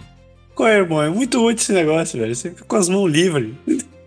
É um puxanaço, cara. Pochete. Pochete é coisa de 1980. Mas não é verde na época do, do, dos anos 80, não, né? Então, ah. anos 80 era, era bullying, velho. Não podia usar esse negócio que era bullying. Aqui. Mas eu tenho, eu só, só fiz esse preâmbulo pra dizer que eu tenho minha, minha sacolinha reciclável. Velho, ela é muito boa. Trouxe ela, trouxe ela do Japão. A sacolinha é feita com material de paraquedas. Então, ela, ela encolhe, fica menor do que a palma da tua mão. Você abre, vira quase um. Quase um. Nossa. um, um, você, carrega, você carrega as compras do Costco nele, pra você ter uma ideia. É muito bom. É isso aí. Usem pochete. Não usem pochete, você é jegue, velho. Dani, sou eu? Pode é você, você segue em frente. Opa, vou falar dela. Dani, a futura, depois do poliédro, a futura primeira-ministra do Canadá. Daniela Smith vê a Alberta como intermediária para acordos entre cidades federais. Olha lá aí, ó. É, o, o, a, a primeira-ministra da Alberta, Daniela Smith, ela invocou a, a, o ato de soberania para ganhar o controle sobre o, os reguladores de energia eh, federais. O governo está solicitando informações para os municípios sobre como levantar fundos entre o federal e o nível municipal. Isso vai causar uma suspeita e uma preocupação entre os líderes municipais. A primeira-ministra expressou o desejo de defender as províncias constitu pela Constituição juris da jurisdição e assegurar que o tratamento das comunidades sejam realmente equitáveis. É, iguais. Ela e há uma especulação que isso possa ser parte de uma, de uma intenção muito maior de soberania. É a ideia da, da, da, nossa amiga, né? E a ideia de bloquear a, o, o a, do, a ideia do federal de bloquear esse, esse, esse contrato tem sido recomendado por, por, por alguns é, prefeitos que estão resistindo devido às preocupações sobre a, o aumento da burocracia que pode acontecer. E os conservadores, como o líder Pierre Poilievre, ele já expressou interesse em tentar é, é, que o federal apoie o, o, o, a construção de casas é, a níveis é, é, mais baratos, como um gatekeeper, que vai ser um protetor. Isso vai permanecer, é, tem sido visto como. Isso vai afetar não só a o, a, o municipal, as relações entre o municipal, mas as ações entre as outras províncias. E a gente sabe que quando entre, tem briguinha contra as províncias e federal, todo mundo quer ganhar, porque bater no Trudeau tá na moda. Mas Daniela Smith, ela é a mina, velho. Bater tá na moda. E a última de Alberta é que estudantes internacionais da província, sindicatos estudantis se, vão se juntar em chamadas para levantar permanentemente o limite de trabalho. Aí é a repercussão do seu Mark Miller. A Associação de Estudantes da Universidade Mount Royal, está, não é Montreal, é Mount Royal, está entre o grupo de associações e sindicatos de estudantes de Alberta que pedem ao governo federal para acabar com o limite de trabalho para estudantes internacionais. Enquanto isso, os estudantes estão preocupados com a reinstalação do limite de trabalho de 20 horas por semana, que pode afetar sua capacidade de pagar as despesas básicas. várias associações e sindicatos de estudantes de Alberta estão se unindo para pedir ao governo federal que suspenda o limite de trabalho para estudantes internacionais, considerando a crise de acessibilidade enfrentada pelos estudantes. No entanto, o governo federal afirma que o limite de trabalho é necessário para proteger os próprios estudantes de exploração e maus tratos no mercado de trabalho. Alguns especialistas argumentaram que, em vez de aumentar o limite de trabalho, o governo deveria investir em moradias mais acessíveis e instituições de ensino superior para reduzir a dependência de estudantes internacionais para a geração de receita. Isso aí, esse final mereceu o selo Mutler de Eu Te Disse. Eu te disse, eu te disse, eu te disse. Eu te disse, eu te disse, eu te disse. Segue, fecha. Ah, não, tem mais um. Segue pra, siga pra, pra Saskatchewan. Vamos pra Saskatchewan, Land of Living Skies. Porque Saskatchewan, a mulher se afastou do restaurante devido ao cão guia e disse que espera que possa ser uma experiência de aprendizado. Uma mulher que tem deficiência visual processa uh, um restaurante em Saskatoon por recusar a entrada do seu cão guia registrado. Cherry Dolan, de 56 anos, foi impedida de entrar em um restaurante em Saskatoon por causa do seu cão guia registrado Hudson. O dono do restaurante pediu desculpas e disse que está tomando medidas para garantir que isso não aconteça novamente. A mulher, que é, é, tem deficiência visual desde os 27 anos de idade, possui um cão de serviço há muitos anos. Ela, ela e seu marido foram a um restaurante indiano em Saskatoon para jantar com sua irmã e cunhado, mas foram barrados na entrada por duas funcionárias que disseram que não eram permitidos cães no local. Uma santa ignorância. Apesar de tentar mostrar a documentação que comprovava que o seu cão é um animal de serviço, o dono do restaurante se recusou a aceitar a entrada do cão.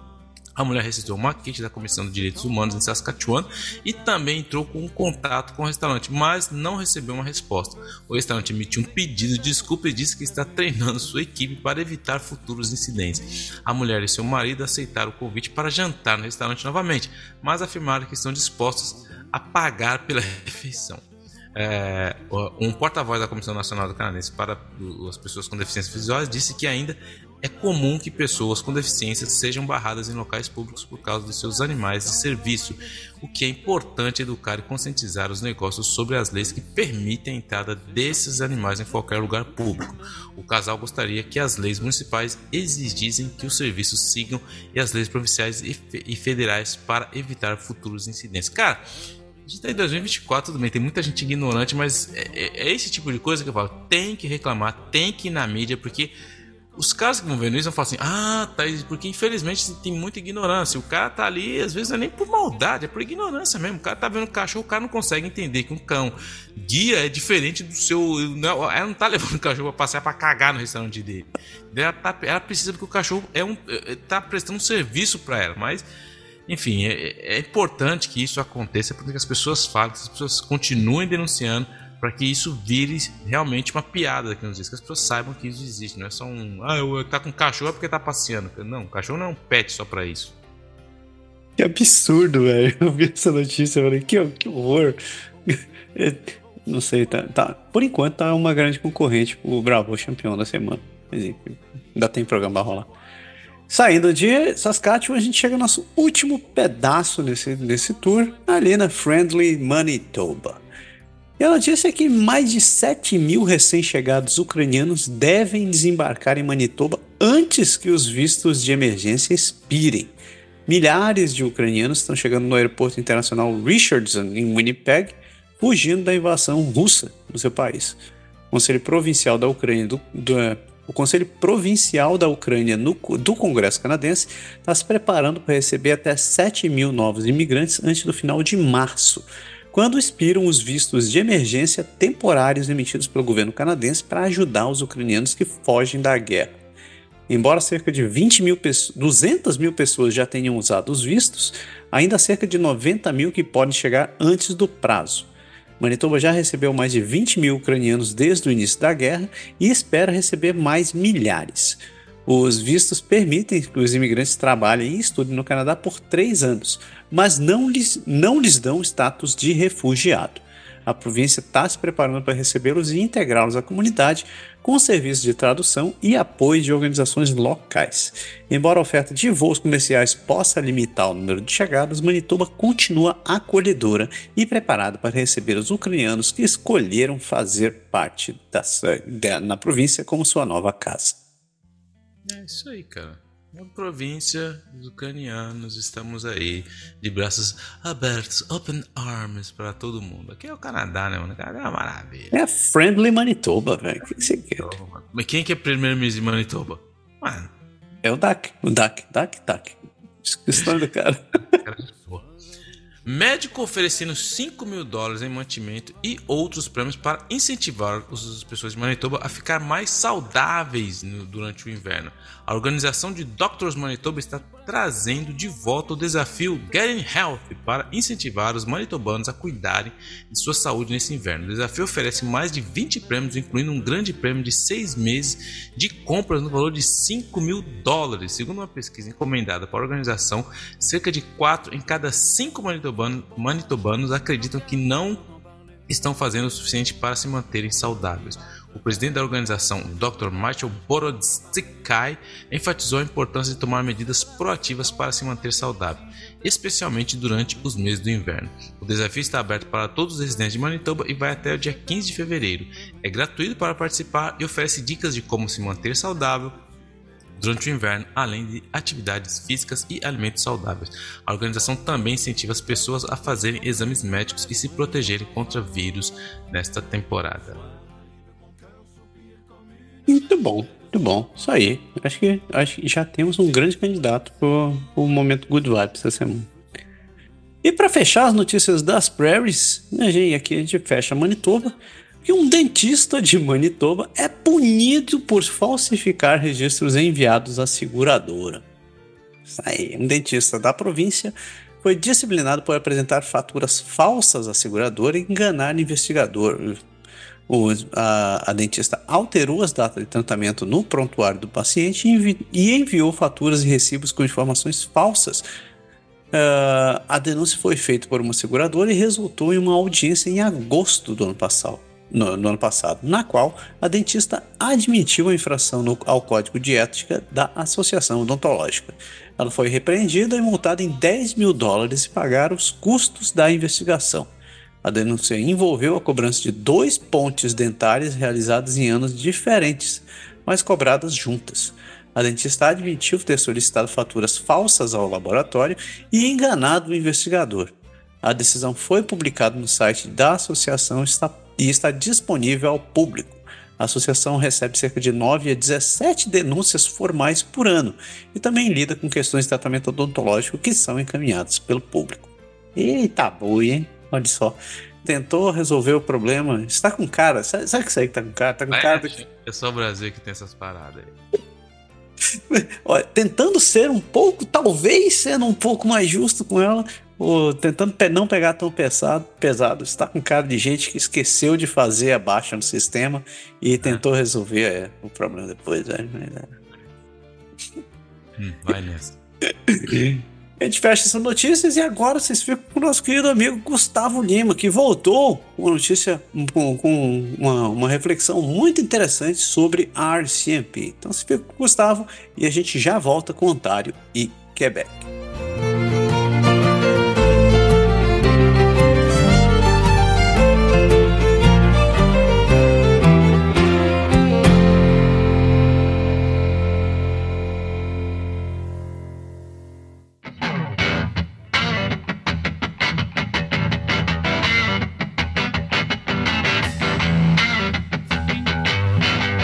Olá, Paulo Henrique, Massaro e as milhões de pessoas que acompanham o Canadá Agora. Um prazer voltar a falar com vocês aqui. Para aqueles que não me conhecem, o meu nome é Gustavo, eu sou brasileiro e policial na cidade de Ottawa, capital do nosso glorioso Canadá. E o que me traz hoje aqui é para falar para vocês, conversar com vocês sobre um caso que ganhou uma repercussão nacional aqui no Canadá que foi a prisão de repórter enquanto fazia perguntas para uma política canadense é, na rua. E esse caso foi noticiado é, nos principais jornais aqui do Canadá, né, no National Post, Globe and Mail, CBC News, CTV News, e também se espalhou na internet. O último número que eu tenho, que o número de visualizações do vídeo já passa de 15 milhões.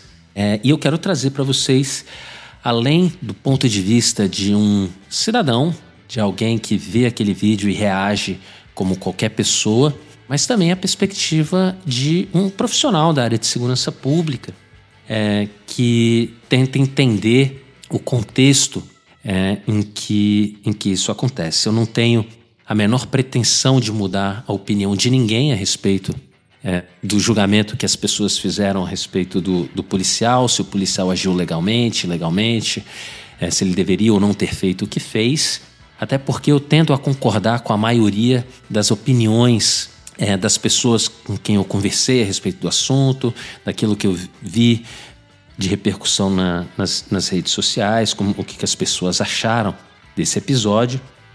Eu quero apenas tentar enriquecer o contexto dessas do que aconteceu ali para que as pessoas possam fazer um juízo mais, mais bem informado daquela situação.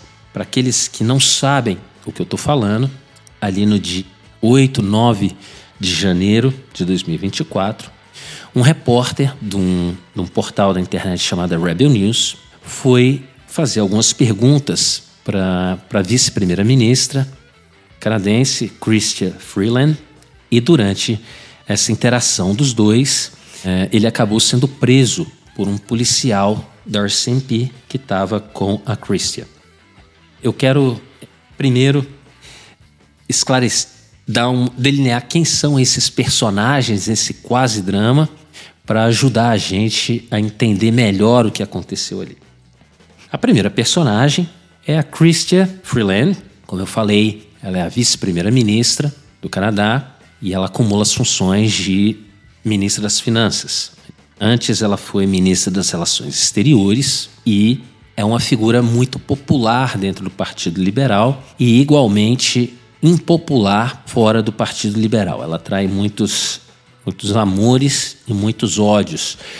Eu acho que ela só, é mais detest... ela só não é mais detestada do que o próprio Justin Trudeau. É, o segundo personagem é o David Menzies, o repórter em questão que trabalha para o Rebel News.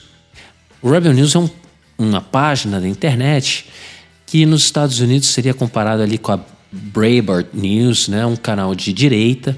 Os detratores da Rebel News o chamam de extrema direita, nazistas, fascistas e todos aqueles nomes simpáticos que eles, é, que eles reservam para os seus adversários.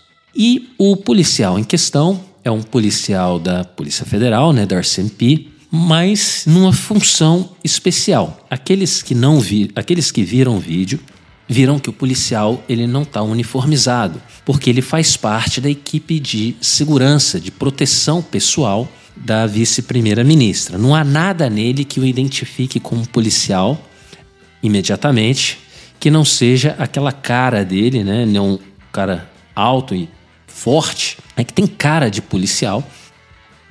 E, mas fora isso, não tem nada nele que o identifique imediatamente como um policial. Mas ele é um policial na, ocupando uma função ali que no Brasil popularmente a gente chamaria de segurança. Né? Ele é o segurança da vice-primeira-ministra. Em resumo, o que acontece ali? A Christia Freeland ela está saindo de um evento ali numa cidade próxima de Toronto, e está andando na rua com uma acompanhante. Parece ser uma, uma assessora, talvez. Elas estão andando sozinhas na calçada. A gente só descobre depois, vendo o vídeo, para onde ela estava indo. Ela estava indo em direção ao carro dela. E elas estão desacompanhadas, a equipe de segurança não está perto delas, você não consegue ver no vídeo a equipe de segurança próximo delas.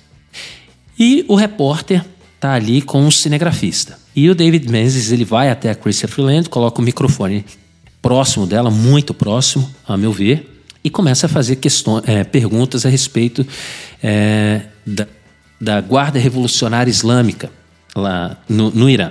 Ele pergunta por que, que o governo não está, não classifica Guarda Revolucionária Islâmica como uma organização terrorista.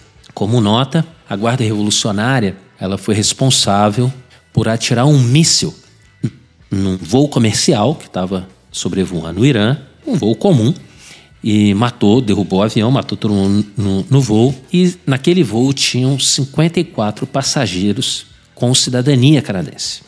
E a Guarda Revolucionária reconheceu a autoria do disparo do míssil, nunca negou, e era isso que o, o David Menz estava, estava perguntando para Christopher Freeland.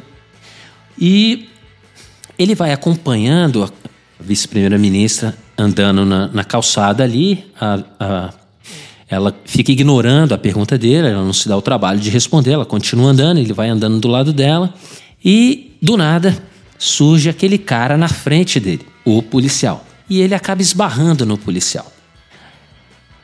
A gente não sabe, não dá para saber no vídeo se ele, se ele não viu o policial, se ele estava olhando para para vice-primeira-ministra acabou não vendo que o policial estava na frente dele, ou se ele viu o policial e continuou andando mesmo assim, ou se o policial acabou andando e ficou na frente dele, não dá para concluir isso no vídeo que a gente tem na internet.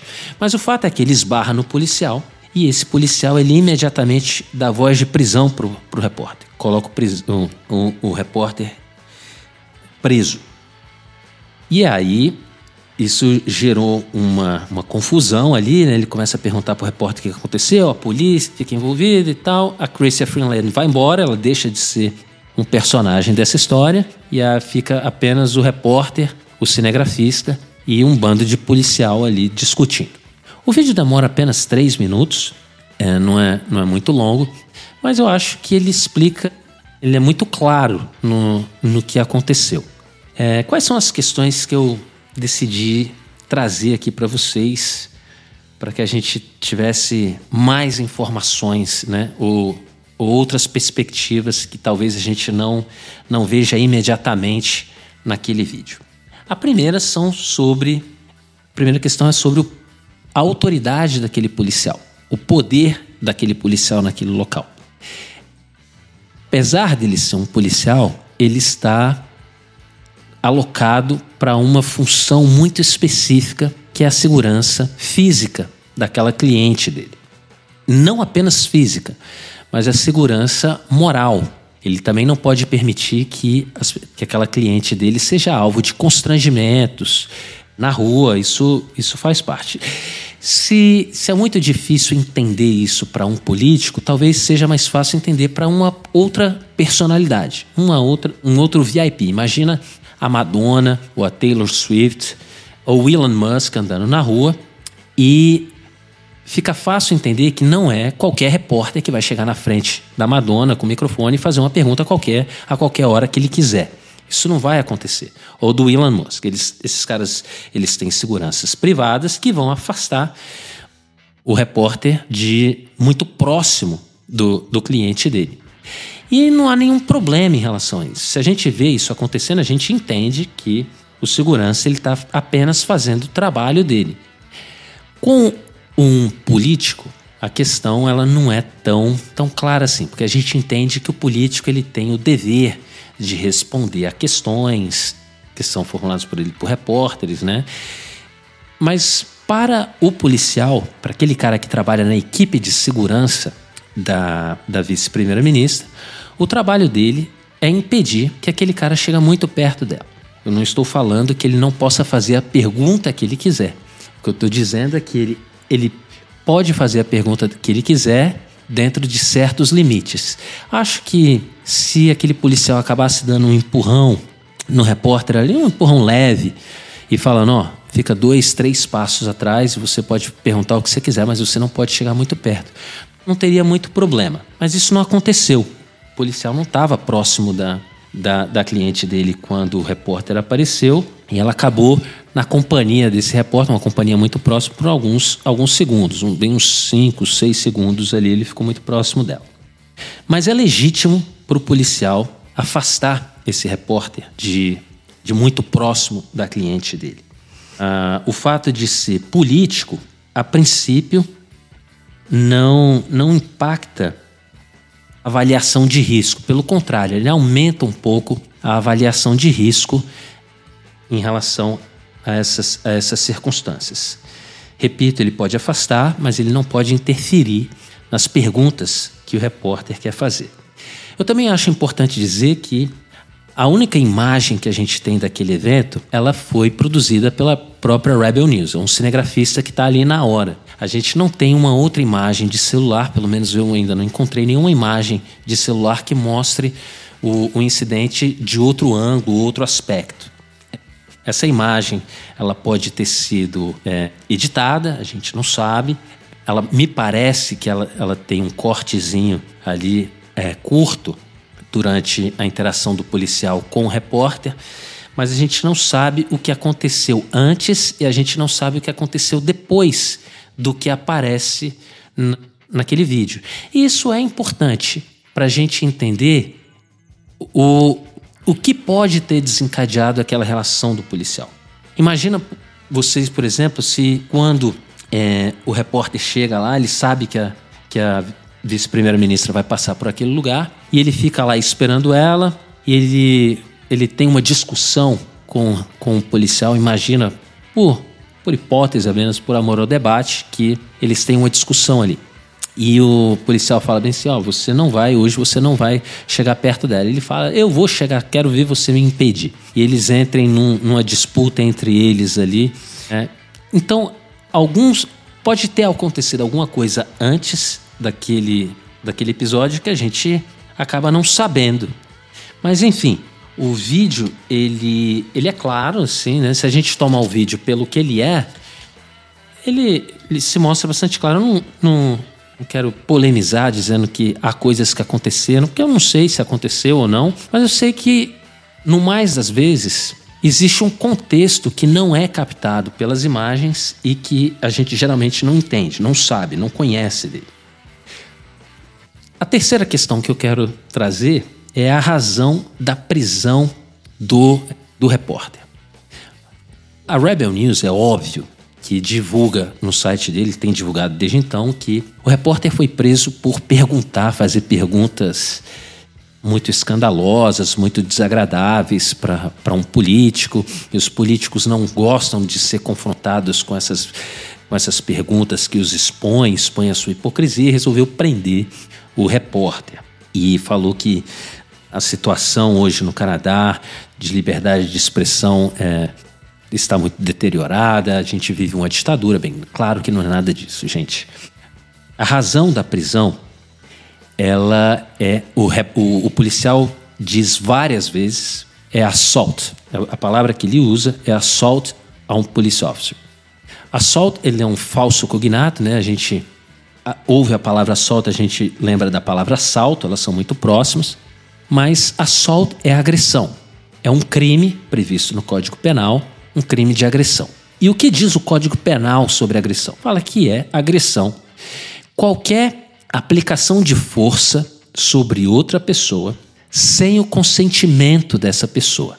Isso é a definição do Código Penal canadense sobre agressão.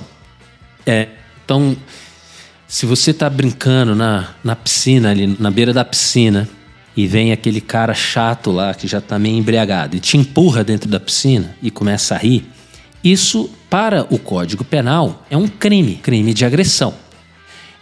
Esbarrar no policial é um crime?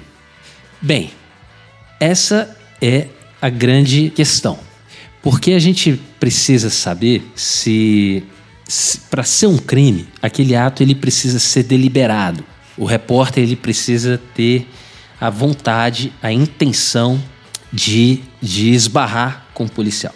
Se ele tiver a intenção de esbarrar no policial, é um crime. Se ele não tiver a intenção de esbarrar no policial, não é um crime, é um acidente. A gente não consegue determinar isso. Eu, particularmente, não consigo determinar isso vendo a imagem. O, rep, o policial, na hora, ele achou que aquilo era um ato deliberado do repórter. E ele falou: Eu estava na, na sua frente, eu estava aqui parado, você veio andando, veio andando, veio andando e acabou batendo em mim de propósito. Então eu prendi por assalto. por agressão. Como eu sou um policial e eu estou no exercício da função, é, isso é um assalto a police officer, um crime.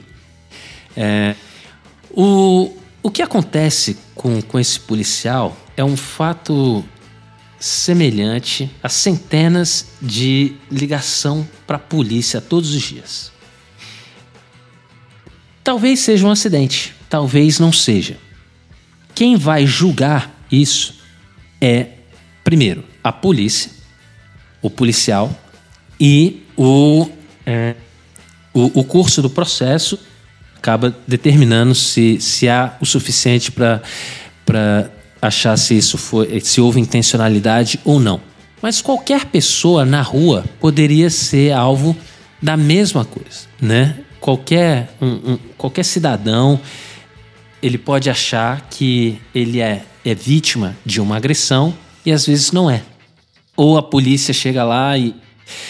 Então há sempre um, um elemento de interpretação desse ato. Há sempre um elemento de interpretação que precisa ser feito. O policial interpretou que ele fez de propósito e deu voz de prisão. Aí as pessoas perguntam: mas se não tivesse a câmera, o que, que ia acontecer? Ia ficar a, a palavra do policial contra a palavra do, do repórter. O repórter ia dizer que foi um acidente, o policial ia dizer que não foi um acidente e o cara seria processado da mesma forma. E isso não é verdade. A gente sabe hoje né, que o, o repórter ele não foi processado, ele só foi preso, mas não há uma acusação formal de agressão contra ele. O, a palavra de um policial, ela é óbvio que ela é importante dentro de um processo. Mas se houver apenas a palavra de um policial dentro de um processo, a, o, a chance dessa acusação formal prosperar é muito, muito baixa. Precisa de evidência. Se o policial chega para eu eu estou prendi esse cara porque ele me ele me bateu, fala. Quais são as evidências que você pode trazer para o processo além da sua palavra? Porque não pode ser só a sua palavra contra a palavra desse, dessa pessoa. Se isso acontecer, o réu vai sair em liberdade. Agora, se você trouxer um vídeo, se você trouxer uma testemunha, alguém que tenha visto o que aconteceu, ou se você trouxer um laudo médico falando que você se machucou em decorrência desse, dessa agressão. Então a gente começa a formar evidências a respeito daquilo que você está falando. Mas se não houver essa, essas evidências, se for apenas a palavra do policial, é, isso não vai realmente não vai a lugar nenhum. É, a prisão, ela foi ilegal. Na minha opinião, a prisão daquele repórter, ela não é ilegal.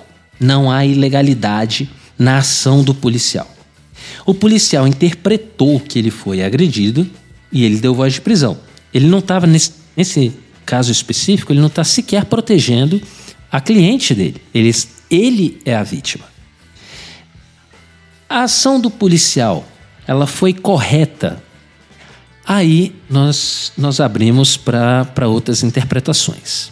Eu acho que, vendo o que aconteceu, que o policial não, não precisaria ter dado voz de prisão pro, pro, pro repórter. Bastaria ele afastá-lo da cliente dele. Mas dizer que talvez a ação, o curso adotado por ele, a decisão tomada por ele não tenha sido a melhor, é diferente de dizer que aquela ação é uma ação ilegal. Imagina, por exemplo, motorista que é pego andando a 50 km por hora numa rua de 30 km por hora. E ele é parado pela polícia. E o policial dá uma multa para ele. Uma multa por excesso de velocidade. Ele esse, esse motorista ele não tem nenhum record, né? Ele sempre dirigiu bem, obedecendo às leis. Mas imagina que a rua esteja vazia. Mas o, o, o policial parou ele por excesso de velocidade e o policial ele pode aplicar a multa porque a lei permite que ele, que ele, que ele aplique a multa. Talvez não seja necessário aplicar aquela multa. Talvez naquele caso específico, dar um warning para a pessoa, uma advertência, seja o suficiente. Dar uma bronca, talvez seja o suficiente. Mas o fato dele dar uma multa não quer dizer que ele está agindo ilegalmente. Ele está agindo dentro das suas das possibilidades que a lei confere a ele para, para fazê-lo. Se é o ideal é, para aquela situação, a gente pode até questionar, mas certamente ela não é ilegal. Eu não acho que a, que a opinião, que a ação do policial é ilegal, mas eu também não acho que ele, que o repórter deveria ter sido preso. Acho que apenas afastá-lo dali já estava de, de bom tamanho.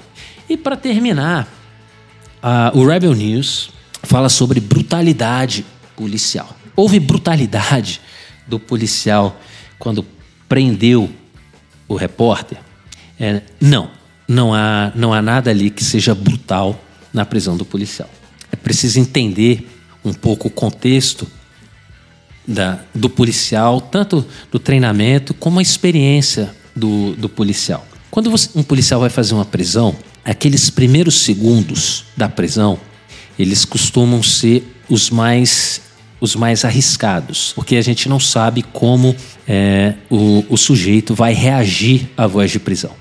Às vezes ele corre, às vezes ele briga, às vezes ele obedece e se cala, mas a gente nunca sabe o que vai acontecer. Então, com o tempo, a gente aprende que naquelas, naqueles primeiros instantes da voz de prisão é a hora que o policial ele é mais ele é mais ele é mais stern. É, eu acho a palavra em inglês mais fácil do que, do que em português, mas é a hora que ele é mais, por, por falta de uma palavra melhor, mais agressivo. Que ele precisa controlar aquela, aquela pessoa imediatamente. E isso acontece. Isso, a reação do policial, o policial ele está mais, digamos, nervoso durante 5, 6 segundos onde pega o, o, o repórter pelo braço, empurra o policial, ele acaba batendo no que parece ser uma parede ali e depois de cinco segundos o policial ele acalma, ele começa a conversar. Então ele usa depois daqueles cinco, seis segundos, ele usa um tom moderado, ele começa a falar por favor, começa a explicar diversas vezes a razão do cara estar sendo preso, você está sendo preso por agressão, você está preso por agressão, por favor, coloque sua mão, coloque as mãos para trás, que a gente vai te algemar. Mas ele fala isso de maneira calma, ele fala isso, ele fala baixo, tentando acalmar o, o próprio repórter a respeito disso. É claro que o repórter não tem a menor intenção de acalmar, que ele está ele tá adorando aquilo que está acontecendo, mas aqueles cinco segundos onde o, o policial ele é mais agressivo, não, não é uma brutalidade policial, é comum nas prisões acontecerem dessa maneira. O repórter ele, ele se recusa a colocar o braço para trás, né? ele fica argumentando com o policial por que, que você está me prendendo, por que, que você está me prendendo. E, e o repórter e o policial ele vai colocando o braço do cara para trás ali na marra, né? pegando falando mesmo, bota o braço para trás. E isso é uma coisa muito comum é, dentro da, do procedimento policial quando vai, vai prender alguém. Por que, que o repórter não foi formalmente acusado de agressão? Ser preso e ser acusado de agressão tem uma diferença muito, muito grande. Nem todas as pessoas que são presas devem ser processadas posteriormente a avaliação, os critérios para prisão e para um processo criminal, eles são diferentes. A gente avalia coisas diferentes nas duas etapas desse, né, desse processo aí. Às vezes você tem o suficiente para prender, mas você não tem o suficiente para proceder com a acusação. É muito comum para um policial trabalhar com a expectativa de, né, de condenação. Ele pensa: eu prendi o cidadão. Se esse caso for para a corte, qual é a expectativa que eu tenho desse cara ser condenado? E o que faz o papel do Ministério Público aqui no Canadá, que seria o Crown's Office, ele pensa, ele faz a mesma pergunta. Se a expectativa de condenação for muito baixa, eles não procedem com com a, a, a acusação formal, porque há muito tempo dinheiro faz um há um trabalho enorme que tem que fazer para produzir todo o documento e até esse caso chegar na corte é caro para nada. Então, nesses casos, geralmente libera as pessoas sem nenhuma condenação, sem nenhuma acusação formal. Isso não significa que a prisão foi ilegal ou que a prisão foi errada. Isso significa apenas que, dentro daquele contexto, parece não valer a pena a gente seguir com o processo. Eu lembro que é, existe uma discricionariedade do policial. O policial, ele é o, o ele tem a habilidade de decidir se ele vai ou não proceder com a acusação formal. Mesmo quando ele não é a vítima, mesmo quando ele está agindo em nome de outra vítima, ele pode olhar para aquela vítima e falar bem assim, ó, nesse caso específico, eu escolho não, a gente não vai fazer uma acusação formal, é, porque não vale a pena. Ele usa a discricionalidade. E às vezes isso acaba irritando um pouco as vítimas. Nesse caso específico, isso é ainda mais importante porque o próprio policial, ele é a vítima. E se ele falar, pensando bem, eu não quero, eu não quero processar criminalmente, não há nenhuma obrigatoriedade para que ele faça. Então, em resumo, para concluir esse, esse, esse drama que aconteceu na vida da vice-primeira-ministra canadense, e do policial e do repórter da Rebel News. O repórter, o policial tá certo. Eu, eu, eu diria que ele não está de todo errado. Mas estar certo não é a única coisa que importa. Essas decisões tomadas pela polícia, ela não deve se basear apenas naquilo que é certo ou errado mas ela tem que avaliar se é justo, se as suas, se as suas ações elas impactam positivamente a vida da sua comunidade, se aquilo que ele está fazendo melhora a vida das pessoas que estão a quem ele serve. Estar certo não é não é o principal árbitro dessa balança. É óbvio que é importante o policial agir dentro da legalidade, não existe possibilidade dele agir fora da legalidade mas nem sempre o que é legal é o suficiente para justificar uma ação do policial. Então eu diria, com toda a humildade e sem, eu não conheço esse esse policial pessoalmente, é, e com toda a humildade, sem querer criticar a decisão tomada por outros, repito, o contexto daquela situação, só ele pode, pode dizer melhor. Eu não posso, eu não estava lá, eu não vi o que ele viu, eu não ouvi o que ele ouviu, mas apenas vendo o vídeo e o que aconteceu no vídeo, eu diria que a prisão do, do repórter ela não precisava ter sido feita, ele poderia ter apenas afastado o, o repórter, mesmo que com, com um empurrãozinho ali de leve, pra, porque certamente ele não ia obedecer o policial se ele pedisse para ele se afastar. Mas mas é isso. O Rebel News falou que está processando civilmente o policial e a RCMP deu uma declaração que está olhando com cuidado o que aconteceu naquele dia. Ver se o policial precisa de alguma, alguma advertência, alguma repreensão, ou se está tudo certo. Eu acho que, pelo que há no vídeo ali, a, a chance de prosperar uma ação civil contra a RCMP é muito baixa. Eu repito, eu acho que a ação do policial ela não é ilegal. Talvez ela não seja mais adequada, mas dizer que ela é ilegal é um exagero. E os resultados para Rebel News eles já foram ótimos. Já falei que eles tiveram mais de 15 milhões de visualização nesse vídeo. Agora já está ficando no esquecimento, as pessoas já estão é, interessadas em outros, outros acontecimentos. Mas enfim, era isso que eu queria dividir com vocês hoje. Espero que tenha ajudado a entender melhor o que aconteceu naquele dia entre o policial, o repórter e a nossa digníssima vice-primeira-ministra. Um abraço e até a próxima.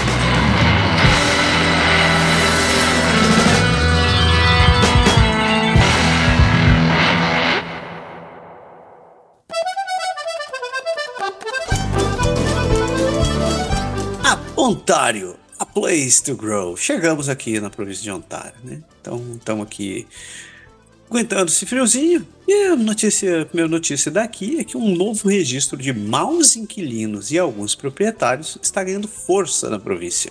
O Open Room, uma plataforma online um, é, fundada há pouco mais de um ano, está ganhando força entre proprietários de imóveis e especialistas jurídicos na província. A plataforma funciona como um registro de inquilinos inadimplentes e alguns proprietários inescrupulosos contendo mais de 10 mil documentos relacionados a casos de inadimplência e problemas com locatários. Qualquer pessoa pode acessar o banco de dados e pesquisar o nome de um possível inquilino ou proprietário para descobrir se há alguma ordem emitida pela Landlord and Tenant Board. A plataforma tem sido uma ferramenta útil para os proprietários que estão enfrentando dificuldade com inquilinos inadimplentes e também tem sido recomendada por especialistas jurídicos. No entanto, a plataforma também tem seus críticos, que acreditam que ela pode estigmatizar injustamente os inquilinos inadimplentes. É, enquanto a Open Room é voltada principalmente para os proprietários, os inquilinos têm outras opções, como o Rate the Landlord e o Rent Safe TO, que permitem verificar o histórico de manutenção e segurança dos proprietários de imóveis. É bom, eu gosto, gosto dessas medidas assim que, que, que deixam, jogam transparentemente uh, as coisas, as informações que em outro caso só ficariam escondidas por aí. E, e, e eu, acho interessante isso aí, cara. Pelo, pelo menos aqui no Quebec acontece muito quando tem algum caso desse aí, que o pessoal sempre mete o pau, tá sempre do lado do inquilino, cara. Pô, mas o cara que é o proprietário, velho, o cara vai lá, compra o imóvel, mantém o risco, o cara tem que pagar as taxas. E, e aí quando o cara vai e, é um risco você colocar alguém lá, né? Porque tem, tem casa aqui que o cara, o cara destrói tudo, velho. Você não tem nenhum recurso. Quiser fazer, você vai ter que investir lá. Porque o cara não leva, o cara tá pagando aluguel, mas se dá um problema no teto, se dá um problema na, na fossa, é um dinheiro enorme. Quem vai pagar é o proprietário. Aí o cara vai lá, destrói tudo, o cara tem, tem que saber que tá pondo. Hoje em dia, você não sabe quem está pondo dentro do, do, do, seu negócio, cara. Você pode pegar um cara que é gente boa, mas pode pegar um água de salsicha que vai acabar com tudo também. Médico da Universidade de Oregon é suspenso por cargos pró-palestinos, diz que foi reintegrado. O Dr. Yi Peng Ji, médico residente da Universidade de Ottawa, foi suspenso em novembro de 2023 após publicar uma série de posts pró-Palestina nas redes sociais. Apesar de ter sido reintegrado, o Jay disse à, à televisão que não pretende retornar à instituição. Jay havia sido sancionado após receber várias reclamações sobre suas postagens que incluíam referências ao apartheid e colonialismo de colonos. Seu trabalho de pesquisa se concentra na saúde indígena, antirracismo e descolonização. G sente-se prejudicado pelo processo e não sabe como continuar na instituição. A universidade se recusou a confirmar a reintegração de G ou comentar sobre a deliberação confidencial do subcomitê de profissionalismo de pós-graduação da faculdade. Em novembro, um colega médico acusou G de antissemitismo por suas postagens. G negou ter escrito as mensagens, mas apenas compartilhado uma foto de um cartaz que ele não havia feito. Ele também renunciou ao conselho de administração é, e da, da Associação Médica Canadense após enfrentar críticas semelhantes. Segundo a ONU, houve uma onda de censura e consequência no local de trabalho para aqueles que mostraram solidariedade às vítimas da guerra em Gaza. G, que viajou para Cisjordânia em, Cisjordânia em março de 2023, disse que a experiência foi reveladora e que ele não pode continuar na instituição após o que passou. Ele está considerando transferir-se para outra universidade. E teve um caso muito interessante, é um documentário que fizeram aqui no, no jornal que, que passou, de como nas universidades está complicado você, as pessoas que estão, porque tem muitas universidades que se você que, que as pessoas que são de origem judaica estão sendo estão sofrendo censura realmente nos trabalhos deles, nas pesquisas, por quê? Porque a grande maioria das pessoas que são pró-Palestina acham que esses residentes, então assim, eles têm medo até de falar, porque eles podem perder o, o o direito de, de estudar. Então, assim, tá bem complicado e, e foi feito um documentário. A censura nervosa que está no, no, mundo acadêmico por causa do debate entre Israel e a Palestina. Ainda na província do seu Ford, nenhuma acusação foi feita após um homem em estado de crise tentar abrir a porta em pleno voo da, da, da Air Canada. É só para marcar o bingo mesmo, que faz tempo que não fala dela. Um homem idoso tentou abrir uma porta durante um voo é, da Air Canada para Toronto, mas foi contido pelos funcionários da companhia. A polícia de Peel informou que o passageiro estava em estado de crise e confusão e que, e que suas ações não foram intencionais. O incidente não resultou em acusações criminais e o homem e a sua família receberam recursos adicionais. A Air Canada confirmou o ocorrido e afirmou que a sua tripulação agiu de forma adequada para garantir a segurança no voo. Um passageiro ficou ferido após abrir a porta da aeronave e cair na pista do aeroporto Pearson. Quem tá lá? Air Canada. Bingo! Coitado, coitado. Incrivelmente, dessa vez a gente não tá batendo na Air Canada, mas é uma daquelas consequências que. Coincidências mágicas que acontecem. Que horror. A polícia de York recupera 52 carros roubados avaliados em mais de 3,2 milhões de dólares. A polícia de York anunciou na segunda-feira a recuperação de 52 carros roubados na região de York, na Grande Toronto eh, e sudoeste de Ontário. A operação resultou na prisão de 11 pessoas na recuperação de veículos no valor de mais de 3,2 milhões de dólares. A investigação, que durou de outubro de 2023 a janeiro de 2024, revelou um grupo de criminosos que armazenava carros roubados em áreas residenciais. Foram emitidos seis mandatos de busca, 96 acusações foram feitas contra 11 homens com idades entre 20 e 64 anos.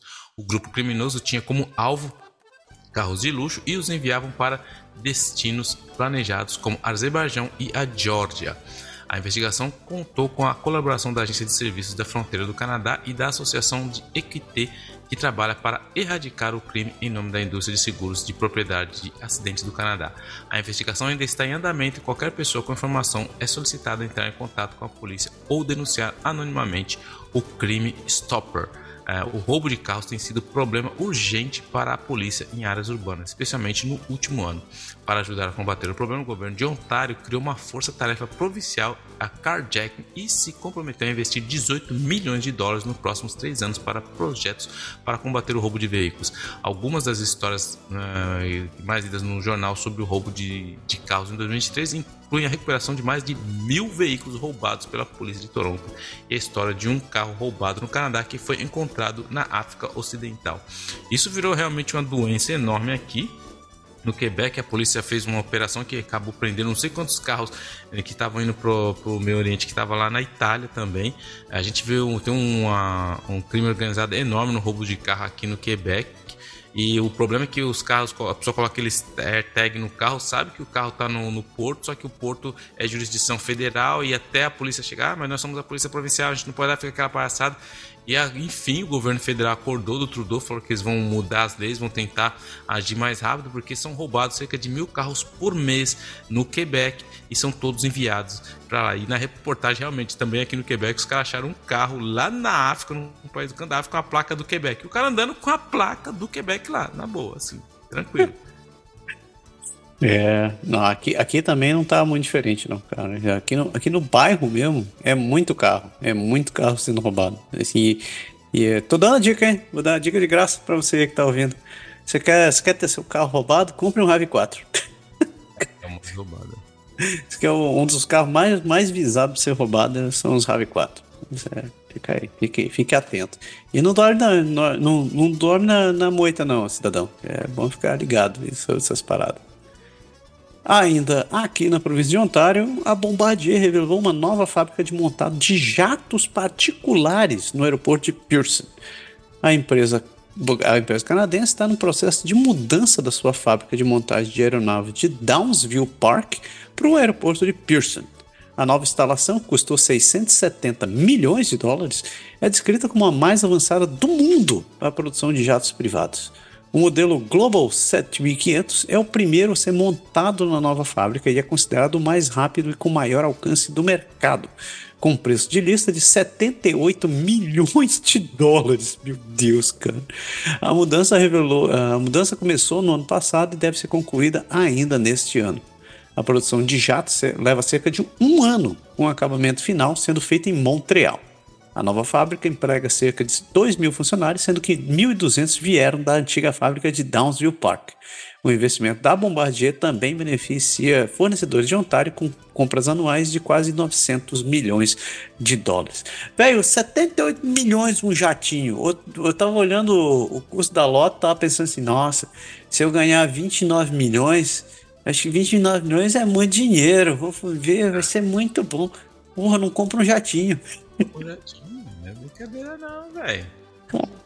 Você acha que você, um milhão hoje, quem fala, ah, sou milionário, tem só um milhão, beleza, mano. Você não tá no clube ainda não, não pode vir jogar golfe com a gente não. Polícia de Ottawa, continuando aqui um complemento da notícia, que a Polícia de Ottawa luta para impedir roubos de carros. A Polícia de Ottawa está tentando, está tendo dificuldades para conter o aumento de roubo de veículos, com cinco carros sendo roubados por dia no ano passado. O chefe da polícia, Eric Stubbs, afirmou que as patrulhas perseguirão as prisões não têm sido suficientes para deter essa onda constante de roubos, que muitas vezes envolvem jovens entre 16 e 22 anos. Um encontro nacional sobre o roubo de carros foi anunciado e um conselheiro municipal pediu um plano mais ambicioso para lidar com os problemas, incluindo uma cooperação entre diferentes níveis do governo. A falta de recursos humanos também tem sido um obstáculo para a polícia de Ottawa. Só complementando a história do, do milhão, que eu tinha lembrado dessa história, sabe? Você ser considerado milionário, você tem que ter pelo menos 17 milhões de dólares americanos. Aí. Tô na então, roça, então. Então, se eu ganhar, se eu ganhar os 29 da loto agora, ainda assim eu não vou ser chamado de milionário. Que coisa. Ok. Vou continuar amando vocês. Limite de visto de estudantes pode causar estragos financeiros em universidades e faculdades de Ontário. Olha aí, pessoal chorando já, porque tá, tá com medo do que vai acontecer.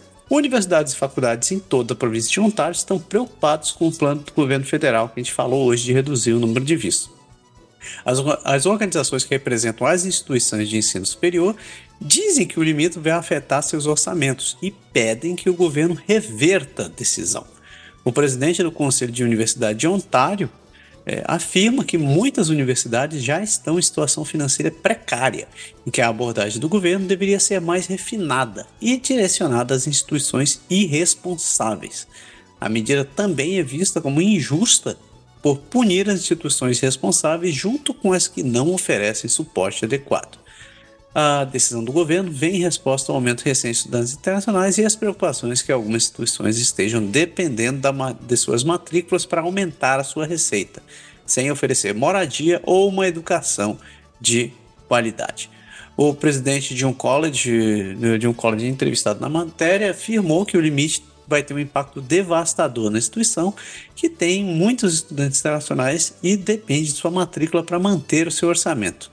A decisão do governo é vista como imprudente por vários, vários entrevistados e pode ter um grande impacto financeiro no ensino superior.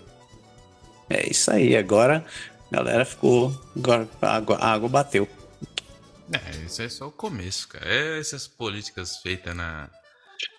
Na rapa do quiabo dando essas coisas aí. Na rapa do quiabo.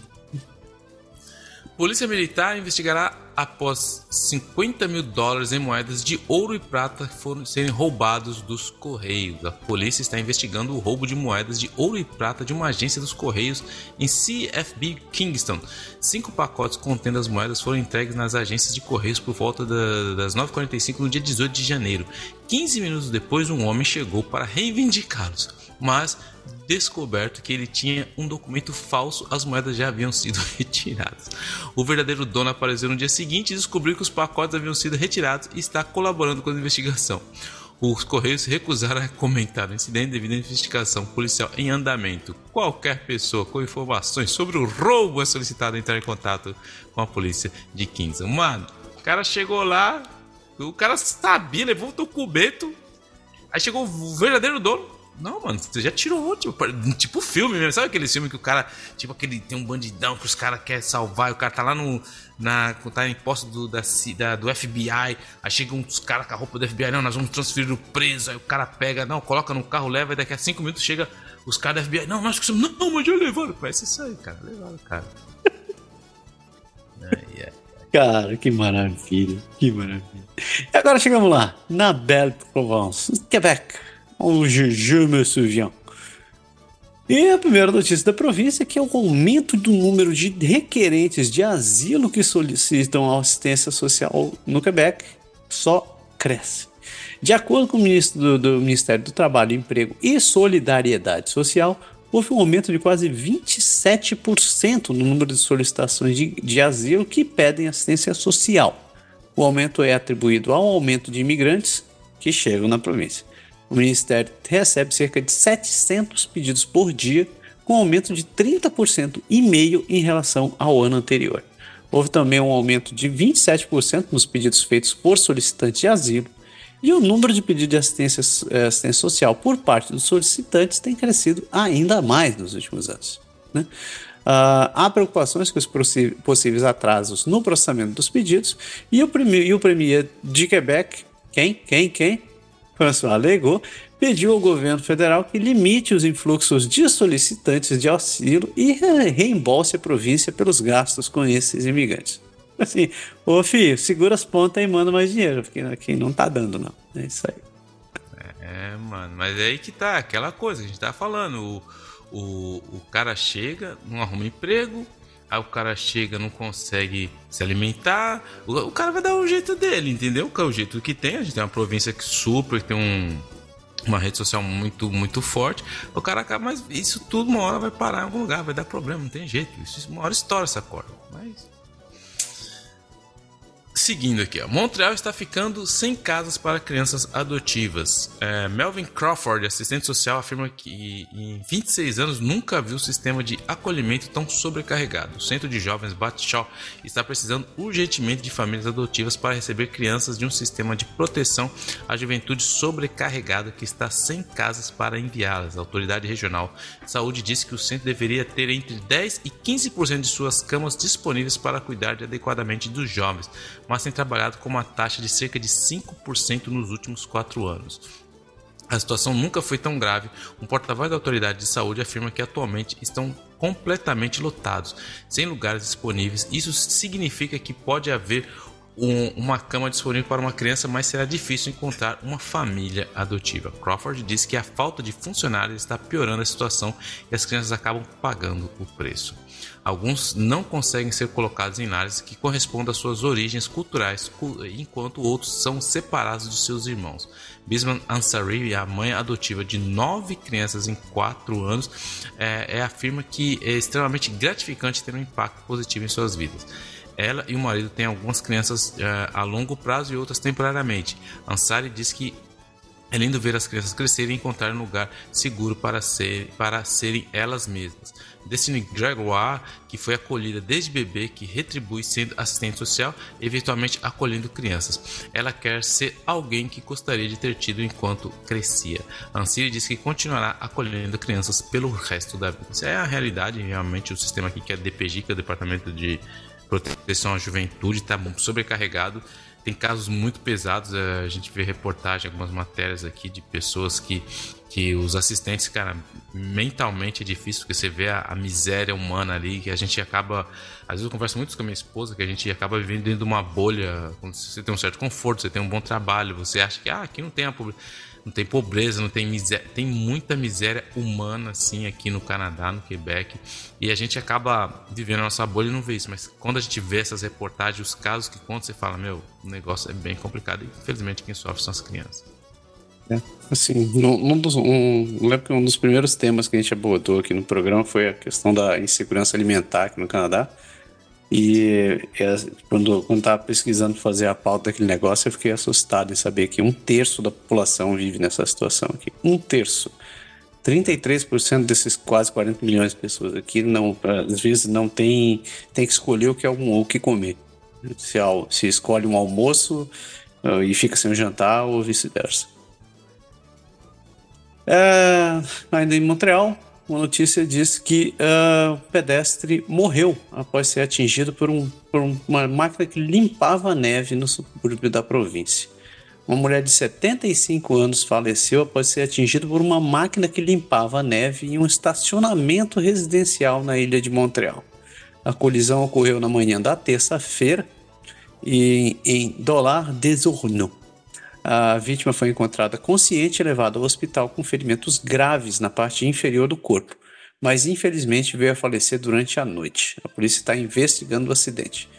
Eu acabei encontrando mais dessa notícia que o, quem estava pilotando a, a, a, limpadora de neve era um senhor, era um senhor idoso também, que não viu a senhora saindo do carro. E infelizmente é, acabou, acabou atropelando-a. Cara, eu não recomendo ninguém, nem sequer pesquisar no Google o que, que é algo parecido.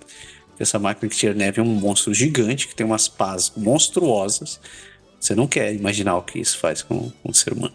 E é, e, e é uma questão de, de, de, de, Assim, esses caras são, são enormes no. no, no, no, no corredor, no, na calçada tem que tomar muito cuidado também, que esses caras eles estão numa pressa enorme para liberar. É, é, muito complicado, é perigoso pra caramba. Tem que tomar muito cuidado quando eles estão vindo. Tipo assim, se esses caras eles não estão te vendo, então é melhor você esperar sair.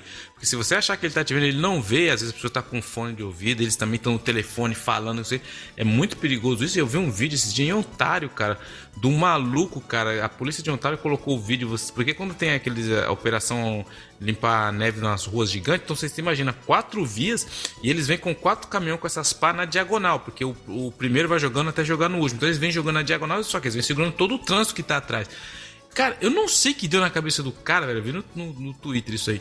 O cara tá, tá com uma pressa desgraçada, que ele vem no pau assim, acelerando Aí ele pega, ele, ele tenta entrar entre uma brecha entre os dois caminhões. Ele não aconteceu nada, porque o que aconteceu? Ele entrou, mas ele deslizou, aí a pá pegou e vai arrastando ele assim. Mas tipo assim, a, a cabeça do cara para passar na frente de quatro caminhões gigantes. Quer dizer, o cara não é uma vida, né? O cara tá procurando realmente ali. É, ai, ai, ai, ai, ai. Mas vamos continuar aqui no Quebec. Grupo Ambiental pede ao tribunal que suspenda o trabalho na fábrica de bateria de veículos elétricos da Northvolt. A construção da fábrica de baterias de carros elétricos da Northvolt em São Basile de Legrand foi temporariamente suspensa devido a um processo legal movido por um grupo ambiental. O grupo argumenta que a cidade não tem autoridade para permitir o corte de árvores em áreas úmidas para a construção de fábricas e que o governo de Quebec deveria ter agido para proteger os ecossistemas afetados. O caso está sendo avaliado pela Justiça e uma decisão é esperada para a próxima semana. Enquanto isso, a empresa está seguindo as leis e as medidas de mitigação ambiental acordadas com o governo. O grupo ambiental nega qualquer envolvimento com um suposto ato de sabotagem no local e a comunidade indígena de Kanawatake também está processando o governo por falha na consulta pública e na proteção dos direitos indígenas. Cara, isso aí assim, eu, eu não vou defender o Lego porque não é o meu papel, ele não precisa disso, mas é uma idiotice desses grupos governamentais. Porque o, a Northvolt, que vai ser um dos maiores empreendimentos, a gente falou isso aqui, de bilhões de bilhões na região, que ele, uma área que eles venderam aqui, o que acontece? Essa área antigamente era uma área que já era condenada. Aí estava fechado, o cara comprou o terreno, é lógico, subiu o mato lá, vai gerar uma. Mas não é uma área realmente que vive umas espécies. Não, mas aí o grupo tá falando que não, que a gente viu três passarinhos raros, cara, viu três passarinhos raros lá. Aí, tudo isso, cara, para dizer que você vê a pequenez de, de, desses grupos ativistas. O cara vai ter um, um, empreendimento enorme, vai trazer milhões. É uma área que um terreno que já estava condenado, que já não ia dar em nada. Aí você imagina a imagem do Quebec no mundo. O cara querendo fazer negócio no Quebec, sabe? Ah, mas tem um grupinho de meia dúzia de Zé que não, porque ai, os lugares. Mano, aquilo não era protegido. Aquilo era uma área que estava contaminada. Entendeu? Mas os caras estão falando como se estivesse falando da Amazônia, não, mano, porque é o pulmão do Quebec o bagulho.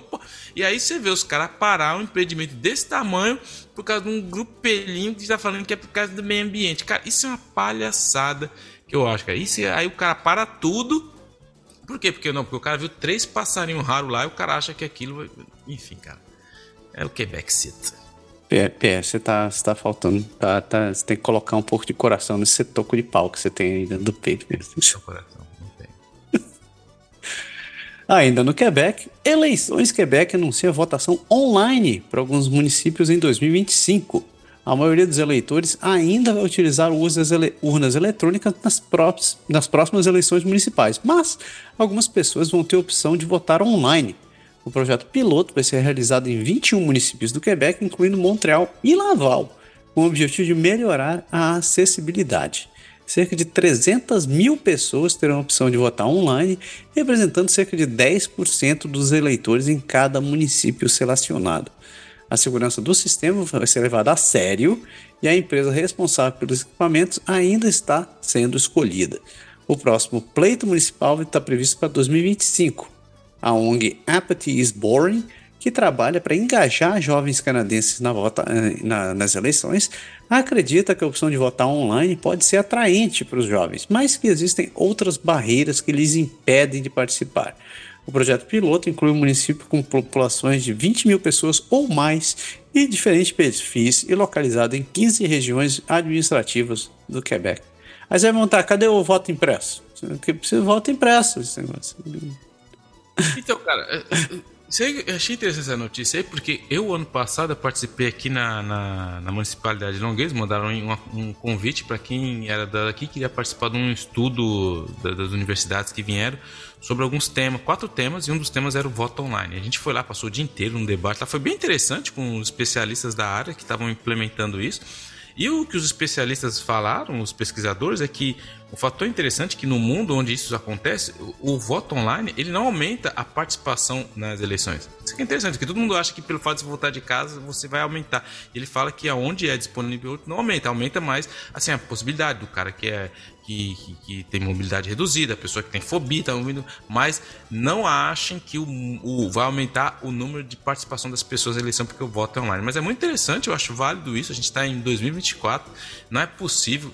Bom, enfim, não vou falar isso, mas é difícil de não acreditar que em 2024 a gente não conseguiria fazer o voto online. Enfim, enfim isso aí é. Mas acho uma boa. Quase que foi, falou, não é possível, mas. Esse aqui é interessante, cara. O chefe da Sutton Quebec é acusado de ordenar ataques incendiários a outras empresas imobiliárias. O presidente e cofundador da Sutton Quebec, que é uma empresa imobiliária gigante, Christopher Folla, foi preso e acusado de encomendar ataques criminosos a escritórios de outras empresas imobiliárias. Os crimes de incêndio e conspiração teriam ocorrido entre 2017 e 2022 em diferentes cidades do Quebec. É, Fo, o, o Fola ele foi acusado junto com outras duas pessoas e a empresa anunciou o rompimento de laços comerciais com ele. A empresa possui cerca de 1.500 corretores e completa 22 mil transações por ano. O próximo passo no processo será uma audiência de, de fiança na, que ocorreu na segunda-feira. Então o que aconteceu aqui? O cara tem uma empresa de imobiliária gigante. Aí o que aconteceu? Um dos funcionários, melhores funcionários dele, saiu para ir para Remax, que é outra empresa. E a partir daí, mano, o cara começou a tacar fogo em todo o escritório da concorrência, velho. O cara milionário, tem, o cara tiozão. Mano, mas mais de 10 incêndios, que maluco, velho. Aí prenderam o cara, tipo assim, mano, agora vamos tentar, tentar entender porque o maluco fez. O cara tacou fogo na psoroca toda. E o povo tinha até medo de trabalhar, porque o, cara vai pegar fogo aqui. Era o cara tacando fogo em todo mundo. Né? Pode um negócio desse, mano? Ai, cara, maluco, o foda é zica, velho. Esse Quebec tem uma figura interessante, velho. Esse é zica, mano. então, seguindo em frente, né? A gente chega na última notícia do Quebec, pelo menos que eu tenho. Uh, o cardeal de Quebec está enfrentando acusações de agressão sexual em uma ação coletiva. O cardeal Gerard Cyprien Lacroix é acusado de agressão sexual como parte de um processo coletivo contra a Arquidiocese de Quebec. A ação foi autorizada em junho de 2022 e também inclui o Seminário do Quebec. As acusações contra Lacroix ocorreram entre 1987 e 1988, quando a vítima tinha 17 anos. Lacroix foi ordenado padre em 88 e se tornou arcebispo de Quebec em 2011. Desde então, outras 46 vítimas se juntaram ao processo, incluindo o cardeal Marco Elé, que também enfrenta acusações de agressão sexual. Nenhum dos dois foi acusado criminalmente até o momento.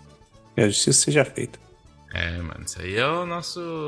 Os malucos que tinha aquela técnica, a casa caiu, polícia civil com o maluco, vai ter que explicar. E esse cara, interessante, que esse cardeal, hoje o cardeal, ele é um dos braços direitos do Papa. Quando o Papa veio aqui, ele tava no Papa móvel com o cara, mano, tudo e tal. Só que por isso que as pessoas estão achando que não vai muito longe isso aí, porque sabe que a igreja tem aquela, aquela velha mania de proteger, muda o cara de lugar e as técnicas que a gente já conhece. Mas Vamos ver o que, que vai dar nisso aí. Mas para fechar com o Quebec, tem mais duas aqui que eu, que eu queria falar. A primeira, cara, você ver como que o Quebec, velho. Quebec tem loucura, velho. Te, te, te, teve o seguinte, teve, infelizmente teve uma, uma menina que chamava Amélie Champagne. Ela, duas vezes, ela foi tentar consultar. Ela tinha problema sério de depressão, já tinha tentativas de homicídio, de suicídio e tal. E ela foi duas vezes no hospital e, e ela tinha vários problemas. Os pais tentando procurar, ajudar, não sei o que, mas enfim, infelizmente, ela acabou se suicidando. Os pais procuraram ajuda de toda maneira. Só que o que acontece? Quando tem esse tipo de, de caso, o, o coroner, o coroner, esqueci o nome como fala em português. O legista, o legista geral. O legista geral do, do, do governo faz um relatório para tentar entender.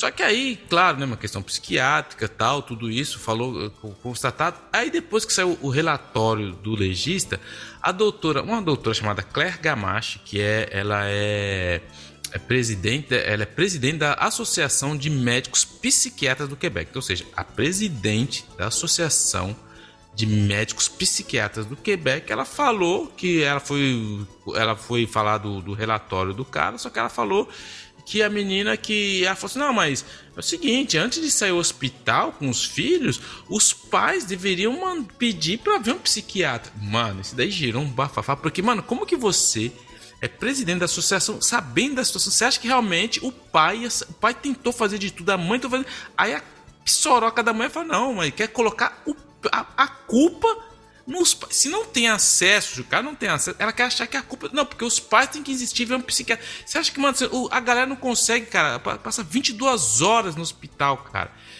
Mano, foi de uma falta de. Mano, tipo assim, ela foi super. Tipo assim, ela sumiu, né? Ninguém ia falar, mas como que você pega uma pessoa que tá em, em, em um estresse enorme, que tem, tem, tentando fazer de tudo para salvar a filha. Aí fala, não, mas pô, os pais podiam ter pedido pra ver um psiquiatra. Mano isso aí foi tipo, mano, é pra você ter ideia do, do estado de como tá a saúde no Quebec. Continuando a saúde aqui, mas numa nota mais leve, teve uma enfermeira, velho. Puta, essa é a Maria Novidade, velho. Ela é enfermeira, ela foi de, colocada fora do, do hospital dela porque ela simplesmente, simplesmente, ela foi lá dar uma olhada em mais de 860 arquivos de pessoal das pessoas. E ela chegava ficava folhando lá, queria ver o que as pessoas estavam fazendo Mano, e, e, e, tipo assim, mano, ela entrava em tudo, personalidade, tudo. O pessoal lá no médico, a enfermeira lá, mano, deixa eu ver aqui, mano, pera aí. Deixa eu dar uma olhada nesse dossiê aqui. Mano, vou ver, pá. E aí começou a criar toda uma. Porque não tem é, e aí foram ver que teve mais de 7 mil cons, é, consultas foram feitas por pessoas que não tinha nada a ver com o dossiê que eles estavam olhando, ou seja, por pura curiosidade. Eles estavam falando, pô, a galera tem que começar a ficar esperta, porque, tipo assim, é a informação pessoal, você não pode chegar e todo mundo do hospital vai lá e tem acesso. Vai achar até uma. uma, uma mano, isso daí a médica. Ela é médica, velho. Ela é médica. Aí ela tava no Tinder, né, velho? Aí toda vez que ela ia sair com o maluco, o que ela ia fazer? Ia lá e consultava o negócio de saúde do cara, mano. Pô, mano. Ó, deixa eu ver, né? Vai que o cara vai virar um namoradinho. Vamos ver se o cara é saudável, se o cara tem. Mano, você já tem ideia como o negócio é bagunçado. No 2024 não tem. Mano, eu trabalho em banco, velho. Trabalho em banco. Tem, assim, tem acesso a vários. Mas se você vai lá e tenta usar a. ter acesso a um relatório que não está no, nos arquivos que você tem que trabalhar, gera um alerta direto pro seu chefe. Mano, o Paulo tá mexendo isso aqui. E, e lógico, se é, se é, ministro, se são pessoas de alto nível, ó, alguém. Tá, mano, aí você vai lá no hospital, mexe no que você quiser, mas é o Quebec City, né, mano? Tá no Quebec, tá tudo certo. o Quebec tá tudo certo. Que horror, pelo amor de Deus. Ok. E assim a gente fecha o nosso bloco do Ontário e Quebec e a gente segue pro último bloco de notícias com as marítimas. Vamos segurar aí.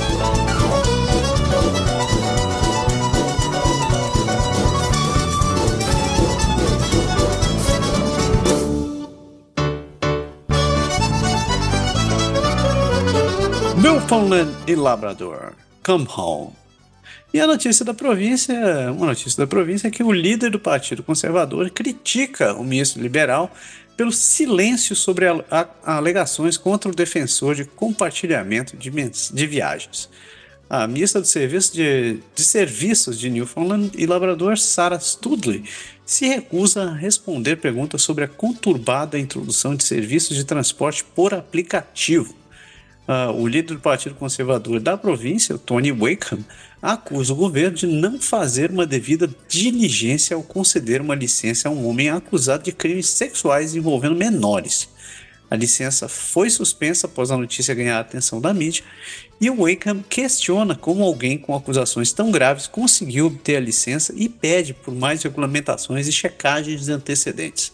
A ministra Studley não tem dado entrevistas sobre o cancelamento é, de uma entrevista, de uma coletiva de imprensa na última sexta-feira. o líder do Partido Conservador, está preocupado com a perda de confiança do público no sistema de transporte por aplicativo antes mesmo da sua implementação na província. Rapaz! Como é, como é que ele. Nossa, até medo de saber como é que é a integração com o sistema desse negócio. Não tá fácil pra ninguém, mano. Tá louco. Uh, e fechando aqui, ó, o governo do Newfoundland Labrador anuncia revisão da educação. E, uh, o governo do Newfoundland Labrador nomeou duas professoras da Memorial University para liderar a criação de um plano para modernizar a educação até o final do ano. A professora Karen Godnot e Anne Burke serão as líderes do time consultivo do Education Accord, que abordará temas como desenvolvimento infantil, engajamento e transformação da educação, bem-estar em ambientes educacionais e educação ao longo da vida. O objetivo é criar uma visão compartilhada para melhorar a educação formal e informal na província. O plano será entregue ao governo até o final de dezembro e tem uma, um prazo agressivo. Alguns críticos questionam a necessidade de mais estudos e pedem ação imediata para melhorar o sistema educacional. Newfoundland, Newfoundland. E agora a gente chega nela, na, no Espírito Santo canadense, Prince Edward Island, a birthplace of Confederation. E esse aqui você, já curte, você, você curte com os, já, com os maconheiros, vai gostar dessa. Né? Porque os nerds de cogumelos estão vendendo kits de cultivo em casa preparados localmente. Dois amigos criaram kits para cultivo de cogumelos em casa, vendidos através da página deles no Facebook. Os kits contêm o fungo Lion's Mane e são compostos por micélios e um bloco de serragem e farelo como meio de crescimento embrulhados em plástico. Os amigos pretendem cultivar outras variedades de cogumelo no futuro, e o processo envolve cortar um buraco no plástico para expor os cogumelos ao ar e mantê-los em um ambiente úmido e quente. Os kits são vendidos por 27 dólares e podem produzir cogumelos até 3 ou 4 vezes. É, eles acreditam que o interesse em cultivar os cogumelos em casa está relacionado ao aumento da conscientização sobre os benefícios para a saúde e a tendência de cultivar alimentos em casa.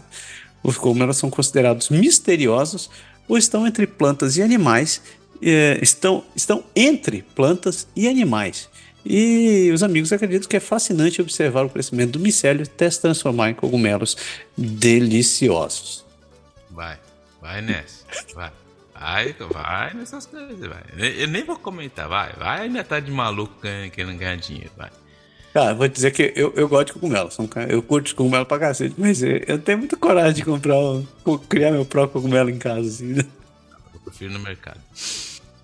New Brunswick, being displaced être ici on le peut. New Brunswick dá uma mão gelada ao carnaval de inverno na cidade de Quebec. Um homem de New Brunswick, Eric Ouellet, foi convidado para construir um domo de gelo para o carnaval do inverno de 2024 em Quebec. Ouellet é conhecido por suas habilidades de, em construir domos de gelo e também por operar uma tirolesa na cidade.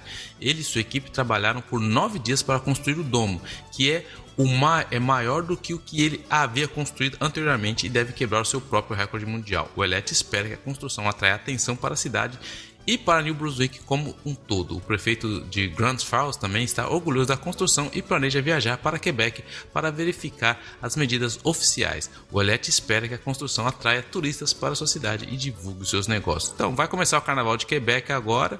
E é isso aí, mano. Vem aí, vem ver que nós vai ter um domo gelado gigante aí. Mas vai estar tá muito frio lá fora. Quem tiver afim de ir, vai. Será que vai mesmo? Será que vai mesmo? Porque aqui tá, tá na história. Diz que, diz que o, o Ridô abriu. Eu, não sei. Deixa eu ver. Vamos ler aqui só a atualização. E a atualização diz que o Ridô está fechado. Ok, beleza. Era isso. Obrigado. Direto do site do NCC para você. Se estiver assistindo depois, me avise se foi patinado. E saindo de New Brunswick, a gente chega na última parada, em Nova Scotia, o Canada's Ocean Playground. Produtores canadenses de carne bovina dizem que estão no caminho certo para atingir a meta de emissões de gases de efeito estufa. Um relatório do Canadian Roundtable for Sustainable Beef destaca uma redução de 15% nas emissões de gases de efeito estufa na indústria, significa que ela está no caminho certo para atingir sua meta de reduzir as emissões em um terço até 2030. O relatório também destaca um aumento na produção de carne bovina com o mesmo número de animais, mas com emissões mais baixas.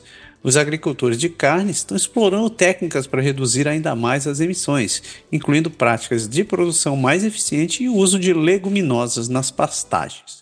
Além disso, há um foco na restauração de áreas naturais para a preservação da vida selvagem e o uso de técnicas que reduzem o impacto ambiental, como pastagem rotativa e cercar córregos para proteger a água.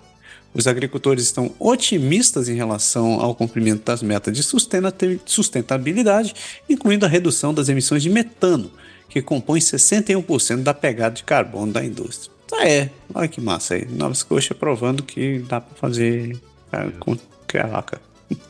Não vá pro brejo.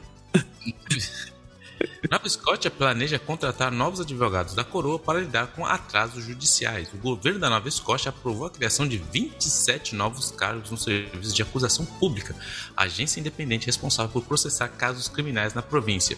Os novos cargos incluirão promotores e funcionários de apoio, sendo que quatro deles serão destinados a advogados de comunidades diversas. O ministro da Justiça, Brad Jones, afirmou que os novos cargos foram reconhecidos como necessidade urgente e serão preenchidos em breve. A decisão foi tomada após a associação que representa o promotor levantar preocupações sobre a falta de pessoal, o que pode levar a atraso nos processos judiciais. O aumento de números de casos de, de, do o número de casos do Jordan em referência a uma decisão do Supremo Corte do Canadá que estabelece prazo para a conclusão de processos criminais também foi citado como uma das razões para a criação dos novos cargos. O ministro Jones ressaltou que a adição de muitos promotores pode sobrecarregar o sistema judicial e afetar o trabalho da assistência jurídica. O custo anual estimado para o novo cargo é de 3,3 milhões de dólares. Além disso, o ministro, destacou, o ministro destacou que a contratação de novos promotores levará a uma, em consideração a prioridade de lidar com casos de tráfico humano e violência sexual. Atualmente, o serviço de acusação pública da, da Nova Escócia conta com mais de 100 promotores. Então, aqui o interessante é que tem uma coisa aqui no Quebec que a gente chama de o, o, o Arrête Jordan, né? o, caso, o que ele, tava, que ele menciona aqui é o caso Jordan, que na verdade é, é quando você tem um tempo limite para ser processado, para fazer suas coisas aqui, para passar pelo sistema. Então, se passa um determinado tempo, você, pela lei, você fala, não, você não pode mais ser processado, você segue sua vida e acabou, seu processo não vai continuar. Então, assim, isso preocupa muito porque isso quer dizer que muito, muita, muita galera pode acabar que não acaba sendo processada porque você não teve tempo hábil para passar o seu processo. Então, como você não teve o seu processo feito, você pode sair fora. Então, isso é complica e isso precisa de mais gente. Então, é por isso que estão acelerando essa parada. Curioso, curioso. E assim a gente fecha nossas notícias no, do país te segue para a parte mais doce desse programa. Figura aí.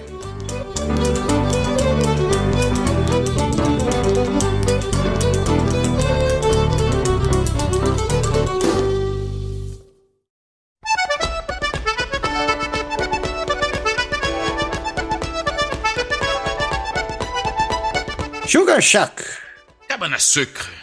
E chegamos na parte mais doce do programa, na parte que a gente conversa com os nossos, nossos ouvintes, compartilha nossas experiências e, é claro, a gente fala em doce, a gente fala da Brazilian Pastries. E a Brazilian Pastries, você sabe, é a empresa brasileira aqui de Orwa, que é responsável por fazer esses docinhos quitutes brasileiros que nós tanto amamos. Então, se você não conhece a Brazilian Pastries, ah, se conheça, vá, vá visitar o trabalho deles. Eles estão no Instagram e também tem o site deles, onde você pode fazer pedidos online. E, e olha o detalhe: se você comprar produtos por, se você é uma compra por mais de 50 dólares, você usa o código de desconto Canadá agora 5 e você leva 5% de desconto nas suas compras. Então não perca tempo e conheça a Brazilian Pastries.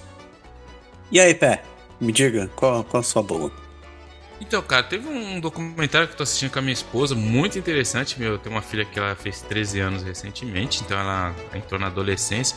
E eles fizeram um documentário que tá em francês, mas quem estiver aqui no Canadá ou no Quebec e quiser assistir, é muito interessante, que, que, que fala francês, que chama Être ado, que é ser adolescente. Está disponível na Tele Quebec, você pode ver online, você pode ver no YouTube, mas é um, eles fizeram, acompanharam 10 adolescentes durante 5 anos, ou seja, quando eles saem do, do, primário, entram no secundário, do começo até o fim. Então, assim, é muito interessante que eles pegaram jovens de várias áreas de, das primeiras nações, pessoas que têm mais condições, menos condições, pegaram, fizeram um, um, um apanhado geral e você acompanha, cara, é impressionante de ver como eles passam dos 12 aos 17, cara, como eles mudam, como.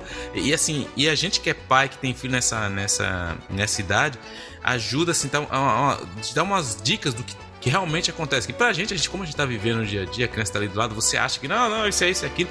E eles têm os problemas dele, eles têm os traumas, as dificuldades e, e os desafios da idade dele que pra gente pode não parecer interessante, mas te ajuda a abrir o olho e assim, pô, realmente, talvez aquilo ali que eu achei que não seria nada, deveria talvez ter dado olhado de uma maneira diferente. Então, assim, muito interessante eu achei, chama Être Ado, está disponível na tela em Quebec, muito bem feito muito interessante. Eu estou assistindo com a minha filha, é, que eu e minha esposa e ela, a gente sente e assiste. É muito interessante que a gente vê o ponto de vista dela e às vezes, ai, tá vendo quando eu falo isso? Mas ajuda muito a entender muita coisa, principalmente nesse mundo corrido que a gente vê, que a gente acaba vendo as coisas do nosso lado, porque tinha que ser assim, porque na minha época era assim, porque meu pai fazia assim. E a gente sabe que não funciona bem assim. Então, assim, esse documentário é muito legal. E um outro, como a gente falou recentemente durante o programa, do programa de que vai ter numa província de incentivar as pessoas a treinarem, a, a, a, a se movimentarem mais. Tem uma, as pessoas que têm. Não é, não é desculpa, não falo desculpa, cada um tem o seu, sua agenda, o seu tempo, a sua correria, a sua rotina, mas está disponível no Netflix. Eles fizeram um, uma parceria com a Nike. E eles têm um treinamento disponível na Netflix. Mas você tem Netflix, você clica lá Nike Training, você tem lá vários, tem do moderado até o. É, tem muita coisa legal ali. Você pode pegar exercícios de 10 minutos, 5 minutos, abdominais, low, a parte de baixo, a parte de cima. É, se você quiser mais intensivo, mais cardio. E é tudo gratuito. Se você paga Netflix, já não é gratuito, mas se você já tem o Netflix, você faz ali, você faz no seu subsolo, você faz na sua casa, não precisa ter equipamento. Então, se você quiser, você pode ter equipamento. Mas é para dizer que, você, que a gente tem assim é, meios para poder se mexer assim, é que nem assim como falou na reportagem a gente falou em Manitoba você acaba a gente vai acabar parando se a gente não cuidar da gente a gente vai acabar parando nos hospitais e a maioria das pessoas que chegam nos hospitais hoje a gente sabe que muito é por causa do que a gente come porque a gente não se movimenta que a gente não faz nada e se a gente puder fazer a nossa parte a gente pode ajudar então fica a dica aí sabia que tava no ar esse negócio aí dá uma olhadinha nesse negócio é, tem duas dicas. O primeiro, o primeiro é um livro que eu tô lendo, So Far So Good, muito bom livro. Ele se chama The Right Call: What Sports Teaches About Work and Life. É bem bacana. O indicação de um colega meu de trabalho. É, ele foi escrito por uma. Esqueci o nome da, nome da autora, mas ela cobria eventos esportivos e a, também cobria e investigava a vida de vários, vários atletas, incluindo o Michael Phelps que você conhece Michael Phelps e tal, então é, é a mulher. Uh, o livro é massa, é bem legal. Ela, ela aborda essas questões de o que faz, é, o que faz é, alguns critérios para o sucesso dessas pessoas. Então, ela fala sobre questões como condicionamento, é, disciplina, franqueza, resiliência, etc, etc. É um livro bem interessante. Ela faz uns, uns paralelos bem, bem legais sobre o comportamento desses, desses profissionais e ela também faz é, dá alguns exemplos corporativos assim da vida das pessoas e tal e é, é legal é um livro bem interessante sobre sobre, sobre essa questão comportamental e, e então fica aí minha dica não terminei ainda mas o livro está muito bom fica, fica aí é The Right Call What Sport Teaches About Work and Life e a segunda dica, você estava falando de Nike, eu lembrei isso agora. É um, é um, é um filme, é um, não é um documentário, é um filme, uma adaptação de uma história real, que é a história do Nike Air. Eu acho que você deu essa dica, não deu? Algumas semanas atrás? Não. Não? Cara, fica a dica aí. É, eu gostei muito do, do, do filme. É, é, com o Matt Damon e com o, o Ben Affleck, como sempre, né? Conta a história do cara que, que inventou, que acabou convencendo o Michael Jordan a usar o, o uh, a vir para Nike. A história, história bem interessante. Eu não sabia lufas dessa indústria de tênis, eu não sabia. Não, não sou. A Ofra, tá nesse... a Ofra tá nisso aí ou não? Tá no. Não, tá na Amazon. Não, não, a Ofra artista lá. A, a Oprah? Não, tá. Putz, qual é o nome dela? A Viola Davis tá. Ah, Viola Davis, eu sabia que era uma negona, velho. É. É, cara, tá matadora pra variar. É muito boa. É, mas tá muito cara, tem uma galera muito bizarra ali também. Tipo, tem o, acho que tem aquele cara que fez o, é, o filme Rush Hour com o Jack Chan lá, o Chris Tucker. Ah. O cara, cara tá muito diferente, mas enfim. A história é legal, é bem, bem interessante. Ela fala, claro, ela tá meio romantizada assim. Mas é legal para ver assim como foi a questão do desenvolvimento do tênis, de, de onde veio essa história. A Nike era só a terceira empresa de, de, de calçados naquela época, então ninguém, ninguém queria esse negócio. E o Nike Air virou uma, uma, uma doença né, no mundo. Cara. Doença, quem não tem um Nike Air hoje não, é, não ter um Nike Air uma, era uma questão de, de mais do que a vida naquele tempo. E muito legal, muito legal o filme mesmo. Então fica aí minha, minha recomendação é Air, tá na Amazon, Amazon, na Amazon, naquela Amazon, Prime Video, isso aí. E como sempre, a gente sempre incentiva você doarem sangue. Então, dois sangue. Você pode ver, entrar no blood.ca, se você estiver no Canadá. Pode encontrar ali vários locais onde você pode fazer doação e agendar e, inclusive, é, indicar para pessoas especificamente que você queira fazer doação. Lembrando que sangue nunca é demais, sempre está faltando e num país tamanho do nosso, com a quantidade de gente, é, seria muito bom que muito mais pessoas estiverem contribuindo. Então, se tiver em qualquer outra parte do mundo, tá no Brasil, tem, tem os, os Hemocenters, se tiver nos Estados Unidos ou qualquer outro canto do mundo, tá? procure essa oportunidade. E o momento Bravo Champion dessa semana vai, tá bem fraquinho, né? Porque foi uma semana bem light. A primeira, a primeira vai para dentista de Manitoba que acabou forjando os recibos. Parabéns, né? Pela iniciativa. Se deu mal. E a outra dica, o momento Good Vibe, vai para os médicos de Manitoba que estão oferecendo benefícios para se manterem saudáveis. Então, parabéns, muito obrigado para os médicos de Manitoba. E acho que é isso, né, seu pé? Isso aí, deu. É isso aí, pessoal. Foi muito bom ter vocês com a gente. Obrigado pela sua companhia. Lembrando, se vocês quiserem falar com a gente, a gente está lá no Instagram, está no Facebook, está no Twitter, está no Cu e no Mastodon. E no bom e velho e-mail. Você pode escrever para contato.canadagora.com. A gente está sempre ali e é sempre bacana conversar com vocês. Então, mandando abraço aí pro Hugo Cucurs. O Hugo mandou uma mensagem, faz com o Hugo, que mandou uma mensagem pra gente essa semana aí, com uma reportagem dos, dos Tesla congelados lá em Chicago. Ele mandou, lembrei na hora do Paulo Henrique. Então é isso aí. É nóis. Isso aí. E para todo mundo, a gente espera que vocês tenham uma, uma excelente semana. Aproveitem o inverno, apesar, apesar do frio. Vão, vão procurar as atividades lá de fora, que é sempre bacana. Nas pé. Opa, sempre bom.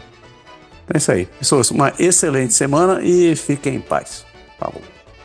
Abraço. Tchau.